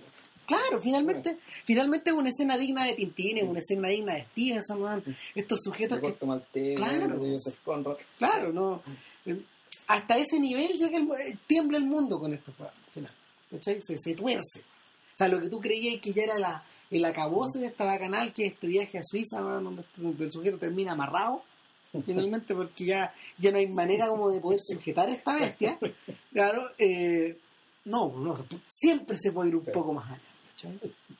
Eh, o sea, el, el, el naufragio es la clase de momento donde tú miras a la persona que tenía al lado, bueno, y decís, ¿qué es esta weá? O sea, creo que no hay una escena comparable en Casino, o tal vez sí, weón. O sea, estaba pensando, estaba pensando que, sí, no, hay una escena comparable, pero mucho más chica, y, y el momento, weón, donde donde mm, donde el personaje de De Niro weón, se atrinchera en su casa weón, con las con las tunas weón, y está listo ya para que para que para que lleguen los cowboys weón, a, a llevárselo ¿cachai? o sea se, se atrinchera con su con su socio weón, el viejo ¿cachai? Con... Y, y, y están esperando que están esperando que llegue Joe Pesci a matarlo claro pero pero na- no es nada comparable no, nada esta con otra esto, no, nada con esto. No, sí, sí. O sea, lo que empezó con un lanzamiento, con lanzamiento de enanos en la oficina está terminando de esta otra forma. O sea, el mismo, el mismo Belfort dice, pues, cuando, cuando, cuando la, cuando llega la avioneta y, y la avioneta explota en el Claro. aire, la avioneta que los venía a buscar, o sea, si hay una, si hay un Dios y hay señales en el mundo, puta, esta huevada, Tengo que- digamos. tengo que parar. Y tengo que parar. Y efectivamente el tipo paró, paró, pero paró en cierta medida. ¿no? Claro, Siguió haciendo negocios, pero dejó el copete, dejó la droga. Ya se dio cuenta en algún momento, el tipo efectivamente se da cuenta ya en un momento, ya, tiene que parar. no, y, y, y, y- Ahora, tiene que parar para seguir. y de- claro, Porque y- si no paraba, iba a parar. Eh, De, de hecho, de hecho lo que viene, lo- lo la, la escena que viene a continuación es la del informercial. Y como bien dijo Richard Brady en, en el New Yorker, es decidor que la película comience con un comercial, que es la, es la de este león paseándose por las oficinas de la corredora con una total tranquilidad. Sí. Puta, un, un león imperial, weón, puta, nosotros estamos acá para cuidar su dinero y la cacha la espada. pero termina con un comercial de mierda de, Mm. de, de, puta, de estas huevas que dicen llame ya, po, Claro, llame ya. filmado en VHS, bueno, una hueá, una hueá de mierda. Los dos en 4x3. Claro, los dos en 4x3. El estilo que... Claro, y a su manera, a su manera tengo una suerte como de comentario siniestro van acerca del eh, es como eh, es como el- es como la mar- como los como los noticieros de Citizen Kane. Es una especie como de meta relato chiquitito que se que se, que se que se intercala al comienzo y al final de la historia. Ahora eh, a mí lo que me llama la atención finalmente de esto es que eh, el, durante todo, durante hasta, hasta ese momento, hasta ese momento en la película prácticamente no hemos visto a gente común y corriente. Lo que más se parece a una persona común y corriente, Y la gente que lo ganan por teléfono para, para vender la acción. invisible. Claro, invisible. No, yo estaba pensando en Mad Max, en Max Belfort. El papá, que está, Eh, claro, pero que diferencia el papá de, Mar- de Martin Chin, de, perdón, de, de Charlie Chin claro, a diferencia de, a, a diferencia de Martin Sheen en Wall en Wall Street. que en el fondo era un líder sindical, era la persona que en el- era, era Era- representante de los valores antiguos, Y, eh, el embajador de Oliver Stone de la película. Claro, es la persona con sentido. Claro. A diferencia de ese, no, o sea, puta, Max Belfort es una persona alienada, alienada no, no solo por la- no solo por su no, solo por su pésimo y horroroso mal carácter, digamos, eh, eh, o por esta idea de que cada vez que habla por teléfono se convierte como un señor medio británico que habla como muy, habla como muy bien pronunciadas las palabras, Cheerio. Cheerio. etcétera, sino que sino que el el, este, este personaje no, no, es impresionante Impresionante, sí, Rob Reiner se, se, La- se la- pasó. la. Eh, no, a diferencia, a diferencia de esto, el personaje posee una intensidad desquiciada que, que se refleja de alguna manera en la de su hijo. O sea, claro, hay un personaje que se, se mete ahí básicamente para darle un poco de orden al caos, pero que es completamente funcional y, y en ningún momento se contrapone ¿cachai? a los disparates digamos, y a, la- a las tropelías del- de, de la empresa, salvo para decir, bueno, están gastando mucha plata en copete en putas, ¿cachai? Eh, eh, paremos esta pa- paremos un poco el huevo, digamos, ¿cachai? Y, y, y efectivamente el personaje que también trata de frenarlo, ¿cachai? El fondo ya puta, firma, firma el acuerdo con la SEC, bueno, ¿cachai? Para que no, para no irte en cana, qué sé yo. En el fondo, él pone la voz de la razón, pero la razón instrumental, ¿cachai? Porque en algún momento Belfort ni eso tiene. Y, y lo- y ahí lo, lo brillante y tú decir lo desquiciado que está el sistema, ¿cachai? Es que Belfort, sin ni siquiera razón instrumental, básicamente con pura mala fe, con, pura mala fe de, cara hacia los inversionistas, pero con una capacidad de convicción importante respecto de sus empleados, puta, eh, logró todo lo que logró. Y, es más, también es muy llamativo y muy decido que después de la entrevista que lo demolieron públicamente, ¿cachai? en la Forbes, donde lo caracterizaron como un ladrón de siete suelas, ese fue el momento en que lo consagraron. Claro, ninguna publicidad es mala publicidad, como dice la mujer. es que no solo eso, sino que al, al revés. Eh, esa mala publicidad era buena publicidad porque él, encar- él encarnaba lo- lo- los, Los deseos y los, los deseos de estos otros sujetos. claro, lo, lo que otros querían hacer. Entonces, gente con más con más recursos que él, gente con más con educación, con mejor educación que él, gente realmente privilegiada, que quiso ir a trabajar con él porque este tipo era el tipo, era, era, por decirlo, era el sujeto universal, ¿cachai? Dentro de ese mundo. El sujeto al cual todos debían parecerse. Claro. Ahora, ah, yo, yo quería comentar otra cuestión. Era, Bueno, entre medio, entre medio a propósito de eso, el, había introducido a McBalfour por el tema de las personas reales. Ya, yo yo no, no- no quiero terminar el podcast sin hacer una referencia a eso, eh, porque se ha dicho mucho, se ha dicho mucho en torno a que en realidad, como gran parte de este filme es sátira y dura, ¿no sabes? Eh, la gente echa de menos a la gente echa de menos la aparición de gente que que sí represente la sal de la tierra. Mm. Eh, y en la película hay distintos costados y hay distintos personajes que sí parecieran poseerla ¿cachai? sí, bueno, la, la primera esposa, la primera esposa de hecho que que es la que le hace las grandes preguntas y, que, y, y también, también es muy ella, macabro. ella es la que hace las grandes preguntas morales de la película de hace grandes preguntas morales, pero lo divertido es que la respuesta que le da Belfort, él no se las contesta, sino que ante esas preguntas morales, él inventa salidas inmorales. Él inventa salidas inmorales para ampliar su negocio. Es decir, cuando él dice, ¿por qué no en vez de, en, en- ¿por qué en vez de hacer que la gente que no tiene plata compre acciones, ¿por qué no hacer que la gente que sí tiene plata compre acciones? Claro, te- En el fondo sí. está diciendo, no te cagué a los, a los tipos, no, no te cagué a los tipos sin plata, cagate a los tipos con plata. Si te va a cagar a alguien en último término. Claro. Entonces este tipo dice, sí, pues, es verdad. Po. Y ahí voy a inventar, y ahí inventa el negocio, digamos, y crea, y crea esta empresa de fachada y, y- y- esta empresa con fachada venerable que está precisamente para venderla al 1%. Claro, ese es una persona. El otro personaje es Brad. ¿cachai? Sí. Ahora, ese personaje no está puesto por casualidad. No está puesto por casualidad. El único. Es el, es el tipo que completa esta pandilla, esta, esta pandilla original. Pero que siempre, está, siempre termina afuera. Siempre está afuera. Es un personaje que proviene de, de buenos muchachos. ¿cachai? Sí. Es un personaje de ese mundo. Nunca alcanzamos a ver el, nunca alcanzamos a ver el costado criminal de ese mundo. Él es el vendedor de los cualuts y vendedor Claro. de un montón de otras drogas, ¿cachai? Y variar un poco, claro, y, y, y aparentemente él no las consume. No, Al revés, es un tipo muy sano. Es un tipo muy sano, se, cuida, ¿cachai? Y es el tipo de hecho que eh, en ni- o sea, es el tipo de hecho que cuando hacen esta primera reunión de negocios como en esta especie de taco él, claro. donde, donde están todos comiendo sin parar, y Belfort le dice Véndeme este este lápiz". lápiz. ¿Quién me vende este lápiz? Entonces, este tipo lo toma y dice, bueno, es que necesito que me escriba algo. Escribe tu nombre. Escribe tu nombre, por favor. ¿Con qué? Bueno, en Este- este es la- lápiz Son dos dólares. No, no sé. pues. claro, Ah. etcétera, pero, pero es, el, es, la, mm, es el otro gran vendedor de la película. ¿Cachai? El otro, el otro gran, es el otro gran comerciante de esta historia. Y sin embargo, eh, es el único que nunca se contamina en el negocio. Claro. Y el que más quería Belfort que se uniera. ¿Cachai? Ahora, Pero claro, estuvo en la callejera. Ese era la- su, su, su, su, mundo era la calle. Ujú. Él no quería salir de ahí, no estaba ni ahí. Él por eso era de estaferro, le gustaba moverse. Ah, Él llevaba las platas para acá, las platas que movían en negro. Y él andaba con los bolsos con los billetes que está ahí eh, sin registrar para la operación ilícita. es todo lo que Donnie no es. Mm. Y por eso Donnie se enamora. ¿Cachai? Claro, la gran historia de pasión es un- Puta, eh, puta. Nada. Y termina hasta preso el pobre Brad, ¿no? por esta weá. ¿no?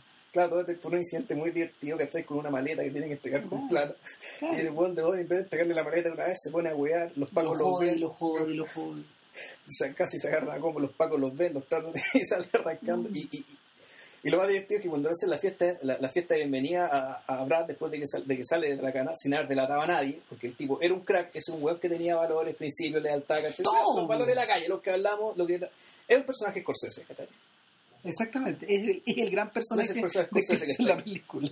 Eh, claro, puta, le, le dieron no sé cuántas prostitutas, ¿cachai? De, de no sé cuántos países. Y, y llega Donnie con un, con un boletín con plata, pues. Lo sigue. Y el otro le dice, ándate a la fiesta. No, es maravilloso. Entonces, tenemos a Brad ahí, ¿cachai? Eh, pero lo, el tercer personaje que, que semeja de alguna forma a un personaje de verdad El Paco. es el Paco. Pero fíjate, finalmente no lo es, pues, weón. O sea, yo siento que yo siento que el personaje del Paco está en su rol, está en- está esta idea, está esta idea de que él está, él está tan posesionado de esta, de esta obsesión por pillar a Belfort, de esta obsesión por, por corregir los errores, por right the wrongs. Como dicen los gringos, eh, que finalmente se revela como un personaje vacío también.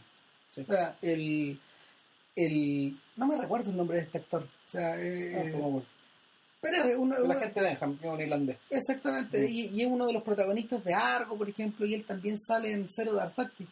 Ya. Ha tenido varios papeles que como que son, son, son pacos detrás de escritorio este último tiempo. Es un gran actor secundario, ese weón. Mm. Entonces, este sujeto finalmente, este sujeto finalmente es como el fantasma de Marley de, de esta historia, del cuento de Navidad. Es el gallo que cada tanto le va a golpear la puerta y le dice, esto es lo que hay. Hasta aquí estáis metidos, Mm. ahora estáis metidos hasta acá, ahora estáis metidos hasta acá, hasta el cogote, hasta la nariz, ¿cachai? No sé qué. Y finalmente, finalmente la- es un personaje tú que probablemente sufrió con corta. Sí, es posible, es posible que sea. Pero ¿sabéis qué? En la versión en que eh, en, en la versión actual, yo creo que el arco está bien cerrado. Sí, el arco está bien cerrado porque finalmente es él a, partir de una frase que él menciona, que él dice, bueno, cuando yo voy con la cuando yo voy con las pelotas transpiradas weón, en el el metro metro. y le miro la cara a la gente, weón, y pienso weón, en las huevadas que tú estás haciendo, en la plata que estás gastando, en los vicios que estás, en los vicios en los que estás incurriendo, eh, miro a estas personas y se me renueva mi se me renueva como se llama mi energía para tra- tratar de atraparte. De ahí la está sacando. Eso es lo que él le dice, ¿cachai? Pero finalmente cuando, cuando vemos esa escena que el tipo Mm. describe hacia el final, cuando ya Belfort está preso, eh, lo que tú ves el frente a frente, el tipo se le apagó la llama. claro, ya no, no, no hay, no hay nada, no, hay- no hay, no hay quien, no hay quien empuje eso, ¿ah? Claro. Eh, pero también está esta idea de que la visión de las personas en el metro es casi insoportable. po. Porque porque no poseen no poseen ni la exuberancia de Belfort, ni la energía de, de- de estos brokers, de estos, de estos Merry Brokers, ¿cachai? Ni la ni el empuje empresarial para hacer bella- bellaquerías, ¿cachai? Claro. Lo que tú veí, lo que tú veí es la lo que tú veí es, una, es un país devastado, po. Puta, hay gente explotada. po. sí, po. O sea, fue una gente sin gente finalmente con la energía exhausta. ¿Cachai? Ya sea en la mañana o ya sea cuando van a hacer trabajo, cuando vuelven al trabajo, gente que está reventada. Eh, de hecho, la canción que suena al fondo, eh, que es la versión de los de los Lemonheads de Mrs. Sí, Robinson, no está puesta por casualidad, de la misma manera que de la misma manera que al final de al final de, de Buenos Muchachos sonaba My Way por los Claro. Pistols, también está una Claro. weá como clave semi-punk, ¿cachai? Claro. Media pop, pero la cuando cuando tú escucháis la letra de la canción de, de Paul Simon, en realidad eh, esa canción, Homeward Bound y América de Simon y Garfunkel, las tres tienen en común que en el fondo son las tres tienen en común que en el fondo son canciones de personas, o sea, son canciones de- que te reflejan energía de una década que se estaba que, que está quedando exhausta, que es el final de los 60. Eh, las tres, las tres, o sea, y sobre todo en el caso de Mrs. Robinson, comunican la, la idea de una la idea de una nación que ya no tiene eh, que ya no tiene figuras morales a las cuales observar o a la- las que o, o faroles que te vayan guiando en el camino de hecho eh, en el plano donde en el plano en el, en el contraplano del, de- donde la gente de Enfam ve a una pareja de ancianos de ancianos asiáticos Ujú. que va sentada muy cansada en el metro eh, lo que se lo que se escucha es, lo que se escucha en la tercera estrofa de la canción donde dice a dónde te fuiste Joe Mayo la Mm. nación está la nación está triste y penando por ti ¿cachai? O sea y el Di Mayo en ese caso representa representa para toda esta generación eh, un héroe de infancia es el goleador po, o sea son los no sé 41 41 hits seguidos creo. En, todos los partidos metíamos entonces finalmente es una fuerza de la naturaleza. Pero al mismo tiempo es la es la América impoluta. ¿cachai? Eh, el mismo Di Mayo el, mismo, el mismo Di guardó silencio guardó un silencio sepulcral en los últimos años para no romper el mito. Entonces eh,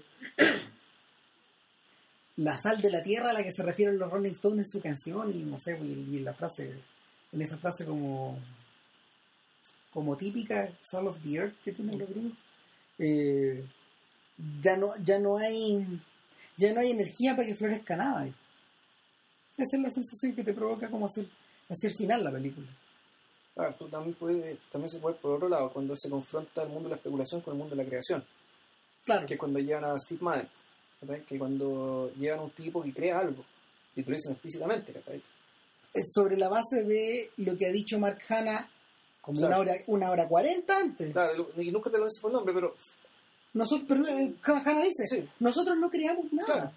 Claro, porque, a ver, el- dentro de la terminología gringa para referirse a estas cosas está Wall Street y está Main Street.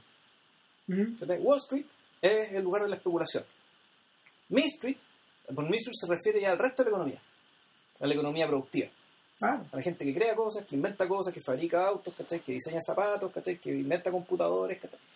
qué sé yo. O sea, aquí ni por asomo aparece un personaje, el personaje de, de- este personaje real, el de, el de los zapatos, básicamente para mostrarte cuán diferentes son los unos y los otros. Con el, el tremendo choque cultural que, que hay cuando este tipo va a hablarle, y lo tapan lo- le empieza a tirar weá, le tiran, claro O sea, le básicamente, tiran zapatos le tiran zapatos de ellos o sea, es como, a ver, eh, eh, un problema el tema de la, dimensión del showman. O sea, estos tipos están acostumbrados a ciertos showman les traen otro sujeto a hablar de otra cosa y a este bueno le gusta el show. No. ¿Y por qué no le gusta el show? Porque el tipo no entiende, uno no entiende lo que dice. ¿cachai? Belfort, Belfort se tiene que meter a traducirle, a ponerle Claro. subtítulos a la. Exacto, porque él, como es un poco más inteligente y más culto, digamos, que, que la- que el, el tropel de gente que tiene ahí, claro, él es capaz de entender que ellos pueden especular sobre la base del valor que crean otros. ¿eh? Y ellos lo que hacen es in- inflar valor, inventar valor. Pero el valor que en algún momento va a explotar y revienta, y las crisis son eso. Las crisis económicas que hemos visto últimamente, puta, claro, es, es cuando la, el, este valor inventado, ¿cachai? la brecha entre el valor inventado y el valor real, que la economía cre- que lo, lo- lo que la economía desarrolla a través de la producción real de las cosas, esa brecha se hace tan grande que hace insoportable, bueno, esas son las crisis. No, es otra dimensión de ese carnaval. Claro, y eh, entonces el punto es que el, el mundo del Main Street, ¿cachai? El Main Street, digo, Main Street, la la calle, donde, el- este lugar donde se produce, donde están las cosas, realmente tampoco está. ¿cachai? Y cuando aparece es para decirte simplemente que la brecha que hay entre un mundo y el otro es sideral. Hay gente que no se entiende y no se puede entender. Porque, porque básicamente en un lado está el talento, y en otro lado está la, ambición. Sí, exacto. Eh, es interesante, es interesante que, que salga el tema ahora porque en la medida que Scorsese y DiCaprio han tenido que salir a la defensa de la película, eh, lo han hecho estas semanas, de hecho, porque porque mm, ha habido prensa, digamos, que está en contrario, están, se, han hablado, se han hablado un montón de huevadas y en el fondo, entre las cosas que, que ha comentado Scorsese, le ha dicho en una nota bien autobiográfica que de alguna manera parte de eh, parte como de la del- de, los desequilibrios de Belfort fueron los que él mismo vivió a finales de los 70 cuando se salió cuando él mismo se sale de émbolo y se, mete en la droga también. ¿cachai? y, y se mete en la droga fruto como de sus propias ansiedades y de sus inseguridades pero también de alimentado por este sistema de Hollywood que en el fondo está que en el fondo va masticando lo que tú producías a una velocidad que es más rápida de la que tú podís de la que tú de la que tú podís generar nuevo contenido nuevas ideas. Y el de la experiencia el weón termina en el hospital internado antes de hacerlo el criatura salvaje De Niro lo sacó de ese hoyo de hecho. Y y el, el, el mismo director el mismo director estuvo fuera del sistema hasta casi finales de los 80 hasta casi finales de los 90 o sea cu- perdón de los 80 cuando cuando él dirige el color del dinero para Disney. Ya. en esa época cuando se cambió de agente y toda la weá digamos pero y, y el color del dinero es, es esencialmente es un filme más a ver más allá de que uno le guste o no le gusta a mí me gusta pero es un filme masticable es un filme Sí. de género Sí. es una película pequeñita ¿cachai? es una película por encargo es una es como se llama no sé para, para un sujeto como este no hay energías autorales que floten por ahí ¿cachai?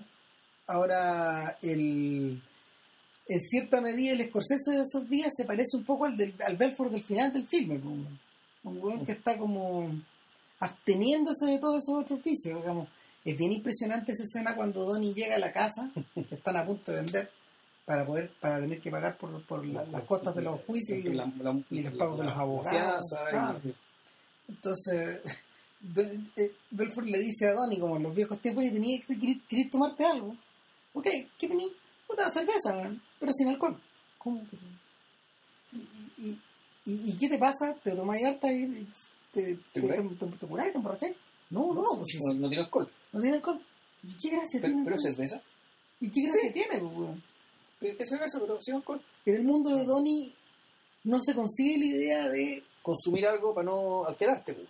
Claro, o, o, o para no saciarte. La weá es tan salvaje que en la escena más.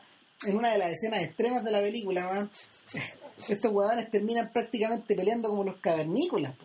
O sea, ya y, y- y no están peleando ni por un trofeo ni por nada, digamos, están peleando como por el cable del teléfono, gritando. Y, Guatón termina ahogado, digamos, y, la, y la metáfora es tan salvaje que finalmente va a salvar al gordo, este weón tiene que administrarse cocaína como, como, como si fuera Como Popeye. si fuera Popeye la, espinaca. Claro. ¿Sabes qué? Una cosa que, que me realmente impresiona la película es que, a diferencia, es un minimalismo inverso. eh, que el hecho de que esta weá es tan veloz y tan feroz que hay dos o tres diálogos entre dos personas en la película que te quedan completamente el ritmo y es donde pasan cosas, donde pasa lo inesperado y donde la donde, donde por, por decirlo, el, el devenir de, de lo que viene, el, el avance de la película camina por sobre un hilo. Que uno es más o menos que la, la- la escena de la conversación con la esposa, pero en realidad esa escena es, esa es importante por el tema de la idea que se está surgiendo. Eh, por- por- porque ahí el tipo se le ocurre este, el negocio que terminó haciendo.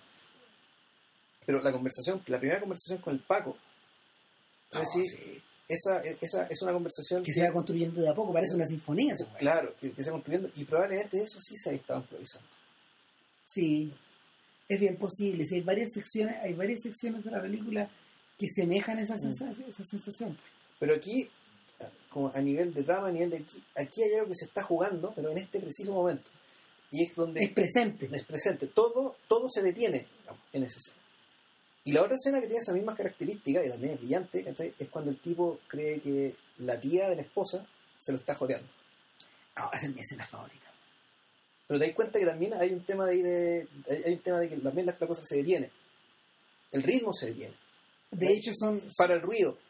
a diferencia de otras películas de Scorsese a propósito de eso, y se ha hablado bastante del tema, es que los tipos dicen, y, y ahí hablan de la influencia de Winter, Ya. eh, que en las películas de- en las películas con Pileggi, eh, esencialmente lo que, te, lo, lo que- lo que te explican son procesos, Mm. idas, vueltas, reacciones, esto es así, esto es asá, yo hice esto, se va a producir esto otro, mis amigos son de esta forma, fulano, sutano, mengano, perengano, ¿cachai?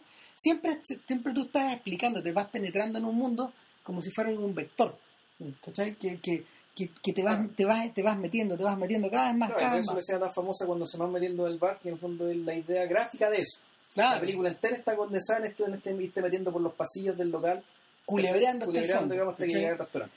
en la en la como bien habla como bien habla Philip Colker en, en, en The Cinema of Loneliness la idea la idea fundamental de Casino es que todos observan a todos es el panopticón Ya.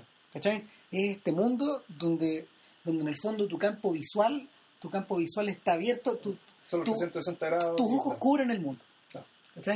Eh, y eso está eso está súper bien explicitado por la forma en que está filmado el, el- el casino mismo que no tiene final ¿cachai? No, es una línea es una línea de es una línea de perspectivas que confluyen hacia un fondo que tú no sabes qué es finalmente finalmente el fondo es- el fondo es la ilusión de ganar la plata de, de hacer de hacer tilt de hacer hacer el jackpot ¿cachai? Eh, la satisfacción de, una weá que no podéis tener Pero al mismo tiempo la sensación de que una cárcel grande. que esa es la otra Sí. idea es, la, Sí. es la otra idea porque Es, una, es enorme, es una cárcel, pero muy claro, grande. claro, el- Pero es cárcel, como el panóptico. como el panóptico porque cuál quiere hacer referencia a Foucault con eso con eso. Ah. De, de hecho Sí. el texto lo hace esta idea de que en el fondo en la medida que todos se observan con todos es una cárcel, una como no puedes librarte de eso ¿cachai? y, y finalmente es la cárcel la que termina perdiendo a Sam. Eh, en este caso no, pues en este caso la película está organizada sobre la base de grandes bloques dramáticos que, y eso es lo impresionante porque Belfort nos da la sensación de estarnos introduciendo en el mundo pero cada tanto la película para. Entonces cada tanto la película Bueno, para es que- y yo, y yo- No, si Belfort introduce el mundo, lo que muchas veces lo que ocurre es que Belfort tiene que introducirte por segunda vez en el mundo. y por tercera por vez tercera, por- por- porque el huevo como no siempre está consciente de lo que hace. no. No, entonces, no, y hay, y hay un, hay un momento donde el tipo dice, bueno, y nosotros hicimos el, I- el, el IPO, ¿cachai? Y, y pusimos, pusimos esta... La OPI, la oferta pública inicial. de- Exactamente, hicimos la oferta pública inicial, weón, pero... Y, y nosotros, no sé, no sé, ut- utilizamos un montón de testaferros. pero- ¿Saben qué? No les sigo explicando, ustedes se van a perder, pero me entienden lo que quiero decir, No, ¿no? no, no, no entiendan ni una mierda, pero no importa. La weá era ilegal. Nos quedamos con plata que no era nuestra. En fondo no lo hizo así, pero fue eso. Y eso es lo único importante, ¿cachai? El los DAI, la OPI, qué sé yo, lo que Claro. Belfort no tiene la paciencia de No. Sampo, para explicarte cómo funcionan las platas en un casino. y al mismo tiempo, claro, te No tiene el tiempo tampoco. Después te explican las cosas, pero pero después te las explican, te tienes que expli- explicar de nuevo. Ah. Como por ejemplo, la vez cuando te muestran que el tipo llega en helicóptero a la casa muerto curado, pero después, de mucho rato después, te cuentan te cómo... cuenta qué- cómo llegó al, cómo cómo entró a la casa, claro. cómo desde, desde el patio de su casa llegó a su casa y todas las cagas que se mandó en un minuto. Claro, Bueno, lo mismo que con el tema de la, del, del vuelo, el vuelo a Suiza, exacto. po. O sea, que el tipo va este, la, la película la película está como castigada por esos blackouts que, que el mismo Belfort va im- im- imponiendo arriba su memoria. po. ¿No? y las escenas, algunas de las escenas más logradas de la película, pero es masacre, ¿cachai? Por masacre.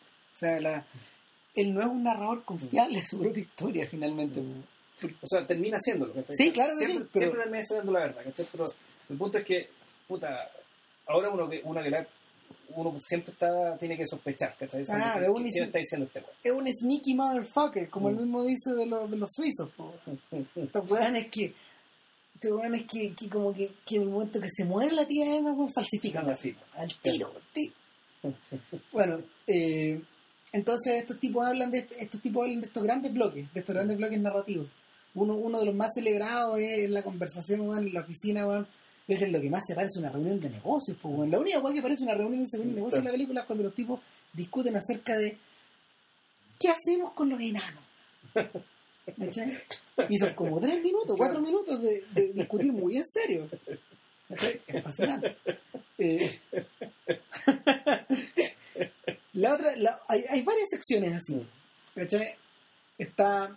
No, pues está buscando cuando el mayordomo gay, weón, ¿cachai? Esta es otra sección larga la la- y cuando se, se empieza a, descubrir que puta quedó negar a bares gay.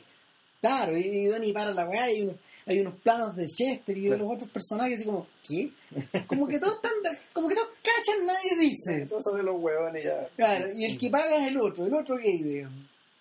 Claro. Claro, eh, bueno, y, y, y, llegando, llegando a esta escena de la tía Emma, digamos, que en la cumbre, yo creo que eh, la, la tía Emma en Londres, en el parque, Claro.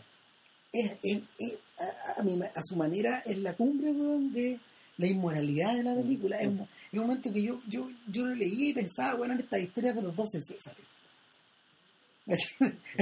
son weas, son weas dignas, son weas dignas de estas historias de romanos, pues, donde en el fondo te agarrás weón, a la tía de tu señora, pues, con una señora de 70. weón. Muy bien conservada, muy bonita. Joanna Lumley di. Pero, pero el, el punto es que me está insinuando algo esta vieja. Él lo piensa, digamos. Y lo peor es que ella dice algo y uno como público dice, esta hija se le tiró el dulce, weón. Esta hija se le tiró el dulce y uno dice, sí. Y uno, y uno cree que... Uno se contesta la pregunta. Sí, pues. Y luego, luego se da vuelta la situación. Claro. Y ella dice, este weón me está insinuando algo, weón. Weón, Está joteando este weón. Claro, y, y, y tú lo miras, ¿eh? Y está jodeándosela, weón. Los dos weones están, los dos weones están en la, en la misma, en, el, en la misma encrucijada. Sí, pero Sí, no. sí, pero no. Sí, pero no. Sí, pero no. Y esa es la gracia, weón. Ahora, la gracia es que además, y, y eso a mí me gusta mucho de la película, que te muestran situaciones donde tú aquí hay que la cagada, aquí hay que la cagada, Se infla, se infla. sí, se infla. sí, sí, y no- y no pasa nada. No. O sea, la conversación con el Paco, claro, pero nada cambió en realidad a partir de ahí. No, Nada, nada cambió, porque el Paco seguía convencido, siempre, siempre, siempre estuvo convencido. Desde el principio. El otro sujeto hizo una, una, una jugada mala, pero en realidad no, no, no, puede- no pudo ser incriminado por esa jugada. Nada cambió con eso. Con el tema de la tía Emma tampoco nada cambió. no, si lo con fundamental... el cagazo del maletín. Tampoco Nada nada cambió. cambió. Si lo fundamental es que eh, los errores, los errores, por ejemplo, que en, en- Goodfellas siempre se te transmitía la idea de que si te descuidabas, los errores se, se pagan caro. Sí, ¿sí? Eh, a tal nivel de que Jimmy Conway se deshace de todos los jugadores. Una vez Claro. que ya los jugadores empiezan a mostrarle el hacha, los mata, mata a sus socios sin contemplación. Entonces se lo echa a todos. Se lo echa a todos salvo a Henry y salvo a Joey Eh, porque claro. son su, su hermano. Exacto. Los otros son todos prescindibles y son todos huevos. Claro. Eh, en este caso, en este caso, la idea es que podéis mandarte cagada tras cagada, como le pasa a Guido en ocho y medio, pues, cagada tras cagada, una detrás de otra, y no pasa nada. Claro. Todo está congelado. El sistema está, el, pareciera que el sistema está resguardado, o el sistema, eh, o el sistema mismo propicia esta cagada, o se alimenta de esta cagada, o las cagadas mismas son el sistema. Eh, este- está, O sea, pero, pero igual las cagado, weón. no, si las cagadas ocurren. van generando, van generando eco por todos lados, pero resulta que las voluntades que hay por detrás de esas cagadas se mantienen incólumes. Todas, tú mismo lo dijiste Sí. recién. No, todos siguen pensando más Sí. o menos lo mismo. El, el caso paradigmático es el caso de la, de la esposa trofeo. Sí. Cuando la esposa le dice, ya, esta es la última vez que me acuesto contigo. ¿Cachai? Y después, el no cacha la weá No entiendo. no entiende, se acuestan y después después hace, de- después de hacer medio escándalo este pero, pero el punto es que eh, ella le dice, tú sabías cómo era yo cuando me casé contigo. ¿Cachai? No... La escena es, súper- la escena es particularmente desagradable, Mm. pero tampoco tampoco está fuera de, de esta misma estructura anterior. Mm. Es completamente predecible, Sí. de hecho. La única diferencia finalmente es que pareciera que la misma energía de Belfort va en bajada o pareciera que pareciera que ya la, las nueve vidas de este sujeto están agotadas de alguna manera. Ahora, lo increíble es que el tipo estaba lúcido, estaba sobrio, ¿Sí? y aún así no entendía nada. No, porque, porque su incapacidad como de ordenar, a ver, su incapacidad como de ordenar ese caos ya existía de antes. Esa es la sugestión de la película. Finalmente la verdadera, la- el verdadero desequilibrio de este weón es una weá más profunda. El contrástalo, por ejemplo, con la figura de Jake LaMotta, que, que es un personaje al cual se parece mucho. O sea, la mota, la mota es un sujeto que posee los demonios, posee ese desequilibrio y esa incapacidad, para ser flexible desde antes, de- desde antes de que el filme comience. Es huevón al principio, es menos huevón al final, digamos, pero, pero está esta sensación de que está esta sensación de que se puede salir de fuera de control en cualquier momento. Cuando uno vuelve a ver el toro salvaje, eh, yo creo que lo que más angustia es esta, es esta capacidad de De Niro de estar hirviendo en todas las escenas. No, no es agradable mirar, fíjate. Cuando, cuando tú volví, eh, la película, la película, la película te abraza como en todos sus aspectos estéticos. Pero lo que hay por dentro esta, esta sensación de ver una persona, de ver una persona arder, no es agradable. No, no está mm, el weón se resiste a ser domesticado casi Mm. hasta el final. O sea, hacia el final cuando, cuando ya está convertido en una especie como de comediante, como de, de entretenedor, de, como de locales nocturnos, eh, da la impresión de que esas energías están ciertamente controladas, como el mismo Belfort hace con sus Mm, cursos sí. de, de, mm, no sé, de aprender a vender Claro. digamos, de, responsabilidad financiera, de coaching, pero pero la- las grandes cagadas permanecen, po. No, y no, no se devoran. Y es curioso, pero el mismo Belfort aparece en la película al final. Sí, pues, es él. ¿Cachai? Él se, presenta, él se presenta a sí a mismo. sí mismo. Claro. que se, se introduce en la última sección cuando ya cuando Belfort ya tiene que tiene que andar recorriendo el mundo weón, para pagar las cuentas El, el- el- acuerdo que tiene es pagar la mitad de todos sus ingresos, tiene que pagar la deuda a, a- a sus víctimas. debe 150 millones de dólares ¿qué le pasó? pero aún así el diablo está libre pues, weón. Sí, pues, lo habían acusado hace poco weón, porque y no estaba pagando. lo habían pillado y no estaba pagando Seguía siendo, sigue siendo la weá weón. Claro, pues, sí. Es como. Es un poco lo que le pasó a Henry Hill, pues, si después del estreno de Goodfellas el weón volvió a caer preso, pues. ¿En serio? ¿Por qué sigue haciendo huevas, pues, weón? Así. Y siguió, y siguió, y siguió. Está allá adentro, pues, la, la tiene adentro. No, aparte que eso es lo que se va a hacer. pues. Claro. Eso- Eh, el en, en, en- en esa medida en esa medida los demonios los demonios que van por dentro de estos buenos no se agotan el otro día estaba revisando lo que había pasado con el personaje de, de Donny el real ya. y el weón de hecho ahora es un, es un gerente weón, de una empresa creo que en Miami trabaja todavía en, en management y cuestiones así ¿Cachai? pero todos estuvieron presos pues, weón. todos cayeron todos cayeron y sirvieron un tiempo en la cárcel ¿cachai? no sé, me imagino que algún, varios de esos irán a aparecer weón, en, en los extras de los, de- de- del, del Blu-ray cuando la weá, cuando la weá, ¿cómo se llama? se comercialice. weón. O lo inventarán, lo invitarán al programa de televisión o qué sé yo. pues. Bueno, de hecho, el verdadero Mark Hanna habló el otro día. Ya, Claro. Está por ahí, en The Playlist lo pueden encontrar ahí. En alguna, noti- en alguna noticia que, que relativa, a la, relativa a la película. Pero claro, ha- habló el verdadero Mark Hanna. Todos estos weones tienen, todos estos weones tienen sus ecos reales, finalmente. Bueno, ya llegando al cierre de la película, me gustaría destacar la escena final porque está este bueno haciendo una. haciendo su, su curso de coaching de, de, de venta. Cómo Ah. un buen vendedor. Y les hace la misma prueba que le hizo a sus amigos hace muchos años: puta, vendanme estelar. Claro, pero lo, lo hace lo hace después de una escena muy breve, donde él dice, es verdad, me condenaron Claro. me llevaron a una prisión en un lugar de mierda en Nevada, que yo no tenía idea que existía, y No. estaba aterrado, No me da vergüenza decir, admitir que yo estaba, tenía, tenía miedo de la cárcel. y estaba aterrado. Pero había olvidado que yo era rico. Y como aquí todo se Durante un breve instante, claro. Claro. Durante un breve instante me olvidé de que yo era rico y de que vivía en un país donde todo estaba a la vez.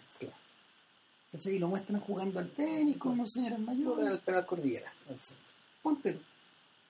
Y, y la, la escena siguiente, como bien decís, lo muestra ya más viejo, más gastado, parece un vampiro, weón. Mm. Son ojos chicos. Y, y lo muestran en Nueva Zelanda, haciendo este- esta clase de coaching y repitiendo la cosa en la Y claro, la gente empieza a hablar y empieza a todos responder lugares comunes, ¿cachai? Oh, este lápiz muy bueno, nada con la respuesta correcta, como después de 3, 4 personas, y te hacen un plano, un plano hacia atrás, en que te muestran a toda la gente, ¿cachai? Que está también un poco con, la, con, el, con el, el éxtasis de, un, de, de los fieles que van a la iglesia. Pero ahí lo, pero ahí lo que están diciendo es, es básicamente parafraseable a lo que Ramírez mencionó y a la famosa frase que, que decían los ejecutivos cuando, que sabían ¿cachai? que el escándalo subprime estaba a punto de estallar, ¿cachai? porque Mm. agua no daba más. Pero ellos decían, bueno, aquí hay que seguir metiéndole porque mientras suena la música todos tenemos que bailar. Claro. Y efectivamente en algún momento la música paró. Hubo, hecho, un bailarín que tuvo que salirse del baile que se llamaba Merrill Lynch. No, Lehman Brothers. Sí. Lehman Brothers salió del baile. Eh, cuando lo salvaron. A otros sí lo salvaron. El punto es que al poco tiempo la música empezó a sonar de nuevo. Y, y vemos lo que decía Ramírez delante, la, música- en realidad la, la- la fiesta de baile nunca para. Y no para porque siempre hay gente que quiere meterse a este baile. Y esta enorme cantidad de gente que está mirándose la cámara con cara impávida, tratando de adivinar cuál es la respuesta correcta para este enigma de cómo vender un lápiz. Puta, es, son las legiones y legiones y legiones de gente ¿cachai? que quieren meterse al baile. Y meterse al baile en serio, digamos, y bailar desenfren- desenfrenadamente como esta música. Y, es, y la película termina ahí para decirte que esta cuestión en realidad no, que- en realidad no tiene solución. O sea. No, o sea, más que no tenga solución, no es que esto sea un problema. El tema es que debajo de todo, de- debajo de, de Bedford, está, está estos miles y miles y miles y miles de personas que quieren meterse a este baile. es parte de esa sensación que evocaba Marx cuando weón dice que en, en, en- en el manifiesto comunista, cuando weón habla de, esta- de este sobre de este sobrecalentamiento de emociones y de sensaciones en las personas. Que, que, que es la máquina que mueve la historia. Que es la... Ya no son números finalmente. Son... No sé si... No sé- no, la palabra pasión no es la correcta, pero yo creo que yo creo que hay una suerte como de seducción de por medio. Hay un proceso como de, de seducción de por medio. La película, la película de hecho, la sabiamente interrumpe, interrumpe la escena antes de que eh, por casi por de forma mágica nuestro nuestro maestro de ceremonias dé la respuesta correcta como vender el lápiz. O que alguien la encuentre, o que alguien, O que alguien la encuentre, la- de claro. con ella. Claro, y en el fondo, en el fondo, tú ves un poco a, a Belfort convertido en el Jake LaMotta del final de, de mm, ¿cómo se llama? de El Toro Salvaje, condenado de alguna forma a salir todas las noches a darle el caracho, a entretener a esta gente que llega media borracha a estos locales. Eh, y y el, el personaje, la frase final, la frase final es chacal, po, él dice, that's entertainment, that's entertainment, ¿te acordás? Ah, ¿no? O sea, es una, es una frase que está sacada de está, está sacada de estas comedias musicales de Hollywood finalmente. Entonces el tipo dice, sí, pues, esto es la entretención, esto es el entretenimiento. ¿Cachai? Y el, el mismo, el mismo se asume como maestro de ceremonia de un circo pobre finalmente. Y, y el mismo Belfort está un poco presa de este circo pobre que también tiene que seguir girando. Él, él para, él para pagar sus deudas, la gente para alimentarse de esas fantasías. Sí. Antes de cerrar, eh, quiero notar, no sé, voy a recordar detalles giles, digamos, los que, que, que, recordé a partir de otras películas. Uno eh, tiene que ver con DiCaprio, con DiCaprio y su y lo que esta película puede significar para pa su mito como actor. Oh, yo encuentro que es fundamental. Nunca no, lo- no lo sabemos. No, Eso solamente Pero- se sabe retrospectivamente. Ahora, la carrera de este sujeto ya está lanzada hace tiempo. sí. Ahora, y lo, lo, lo curioso para mí es que la, la verdadera consagración de DiCaprio como gran actor no fue con las películas de Scorsese, sino que fue con la película de Eastwood, Con de- J. Edgar. con Louis Edgar. O sea, ahí, ahí para mí el tipo saltó, ya saltó otra división. ¿Cachai? Porque, puta, Los Infiltrados no fue la gran actuación, al revés, ¿cachai? Al lado de lo que había hecho Tony Lung, ponte tú, la versión con, con esa, ¿cachai? No, desmerecía. Eh, el aviador, bueno, tampoco era gran cosa. no, y- eh, eh, el, el- el aviador, eh, el- el aviador este personaje está habitando la piel, está habitando la piel de alguien que le queda grande. Sí. En el mismo, en las pandillas de Nueva York ocurre una cosa parecida, es no es un personaje. No, no hay, hay, hay un problema ni siquiera de construcción de esos personajes mal escritos. Eso, eh, Claro. Es una historia débil ya desde, desde dentro. Desde las bases. Chatter Island es un caso distinto. Chatter Island es una, en la medida que más lo ves, más te das cuenta que hay un trabajo profundo ahí. sí. Claro, el problema conspira con que la película se cae. Claro, Se cae por su propia, por su propia escritura y por su propia construcción de historia. sí. ¿cachai? Eh, y por eso para mí el, el primer papel donde el cerro- este realmente me impresionó fue ahí, ¿cachai? En, en J. Edgar, ¿cachai? Y aquí, bueno, efectivamente el tipo también se saca los zapatos y llega un momento en que tú te olvidas de que es él. De hecho, hay un momento en que él tiene que recordarte que es él y lo hace a través de un chiste, ¿cachai? Que cuando se están a punto de hundirse, el tipo dice, I will not die sober. O sea, acordándose de la frase, digamos, que lo hizo famoso en la playa. I will not die today, ¿cachai? Cuando se, se enfrenta al tiburón. ¿Cachai? Aquí, aquí, dame la droga, loco, que no voy a morir sobrio. Y, y efectivamente, el, el cine también estalló carcajas, ¿cachai? Yo no sé si porque se acordaron de la, de la escena de la playa, ¿cachai? O porque la escena en sí mismo realmente No, era muy... co- Era muy Ese era el naufragio de Titanic también. O sea, ahí, Es que, hay ecos que se claro además esta sensación esta sensación como de estar a cargo de su propia fiesta y es súper decidor de hecho DiCaprio durante un buen rato no va a actuar ahora. La última que, Sí. que hizo antes de tomarse un- pero el, El- bueno, Di- DiCaprio, digamos, DiCaprio coproduce esta película con, Claro. con, con, con, con Scorsese. O sea, Entonces- esto en realidad esto es como una... claro, Esto realmente son dos autores los que están acá. exacto Ah. son dos cabezas el, y, el producto más perfecto de esta colaboración que se ha extendido durante ya una década completa Claro. pero el Una década ya. un poquito más un poquito más como 12 años ¿Por qué? ¿Con cuál empezaron? con Pan of New York, que es del 2002 Ah, 2001. 2001. Sí, es verdad. pues. Claro, esta gente estuvo haciendo las dos años.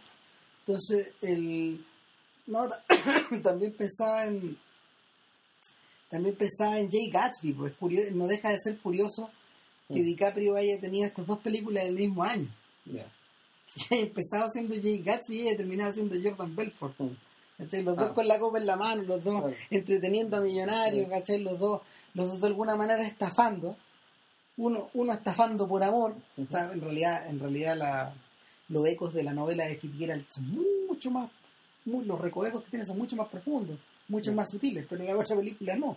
Pero Sí. el, pero en, en este otro caso, en este otro caso es como la versión, es la, es la, es la, es la versión descalabrada de, de todas estas otras ideas.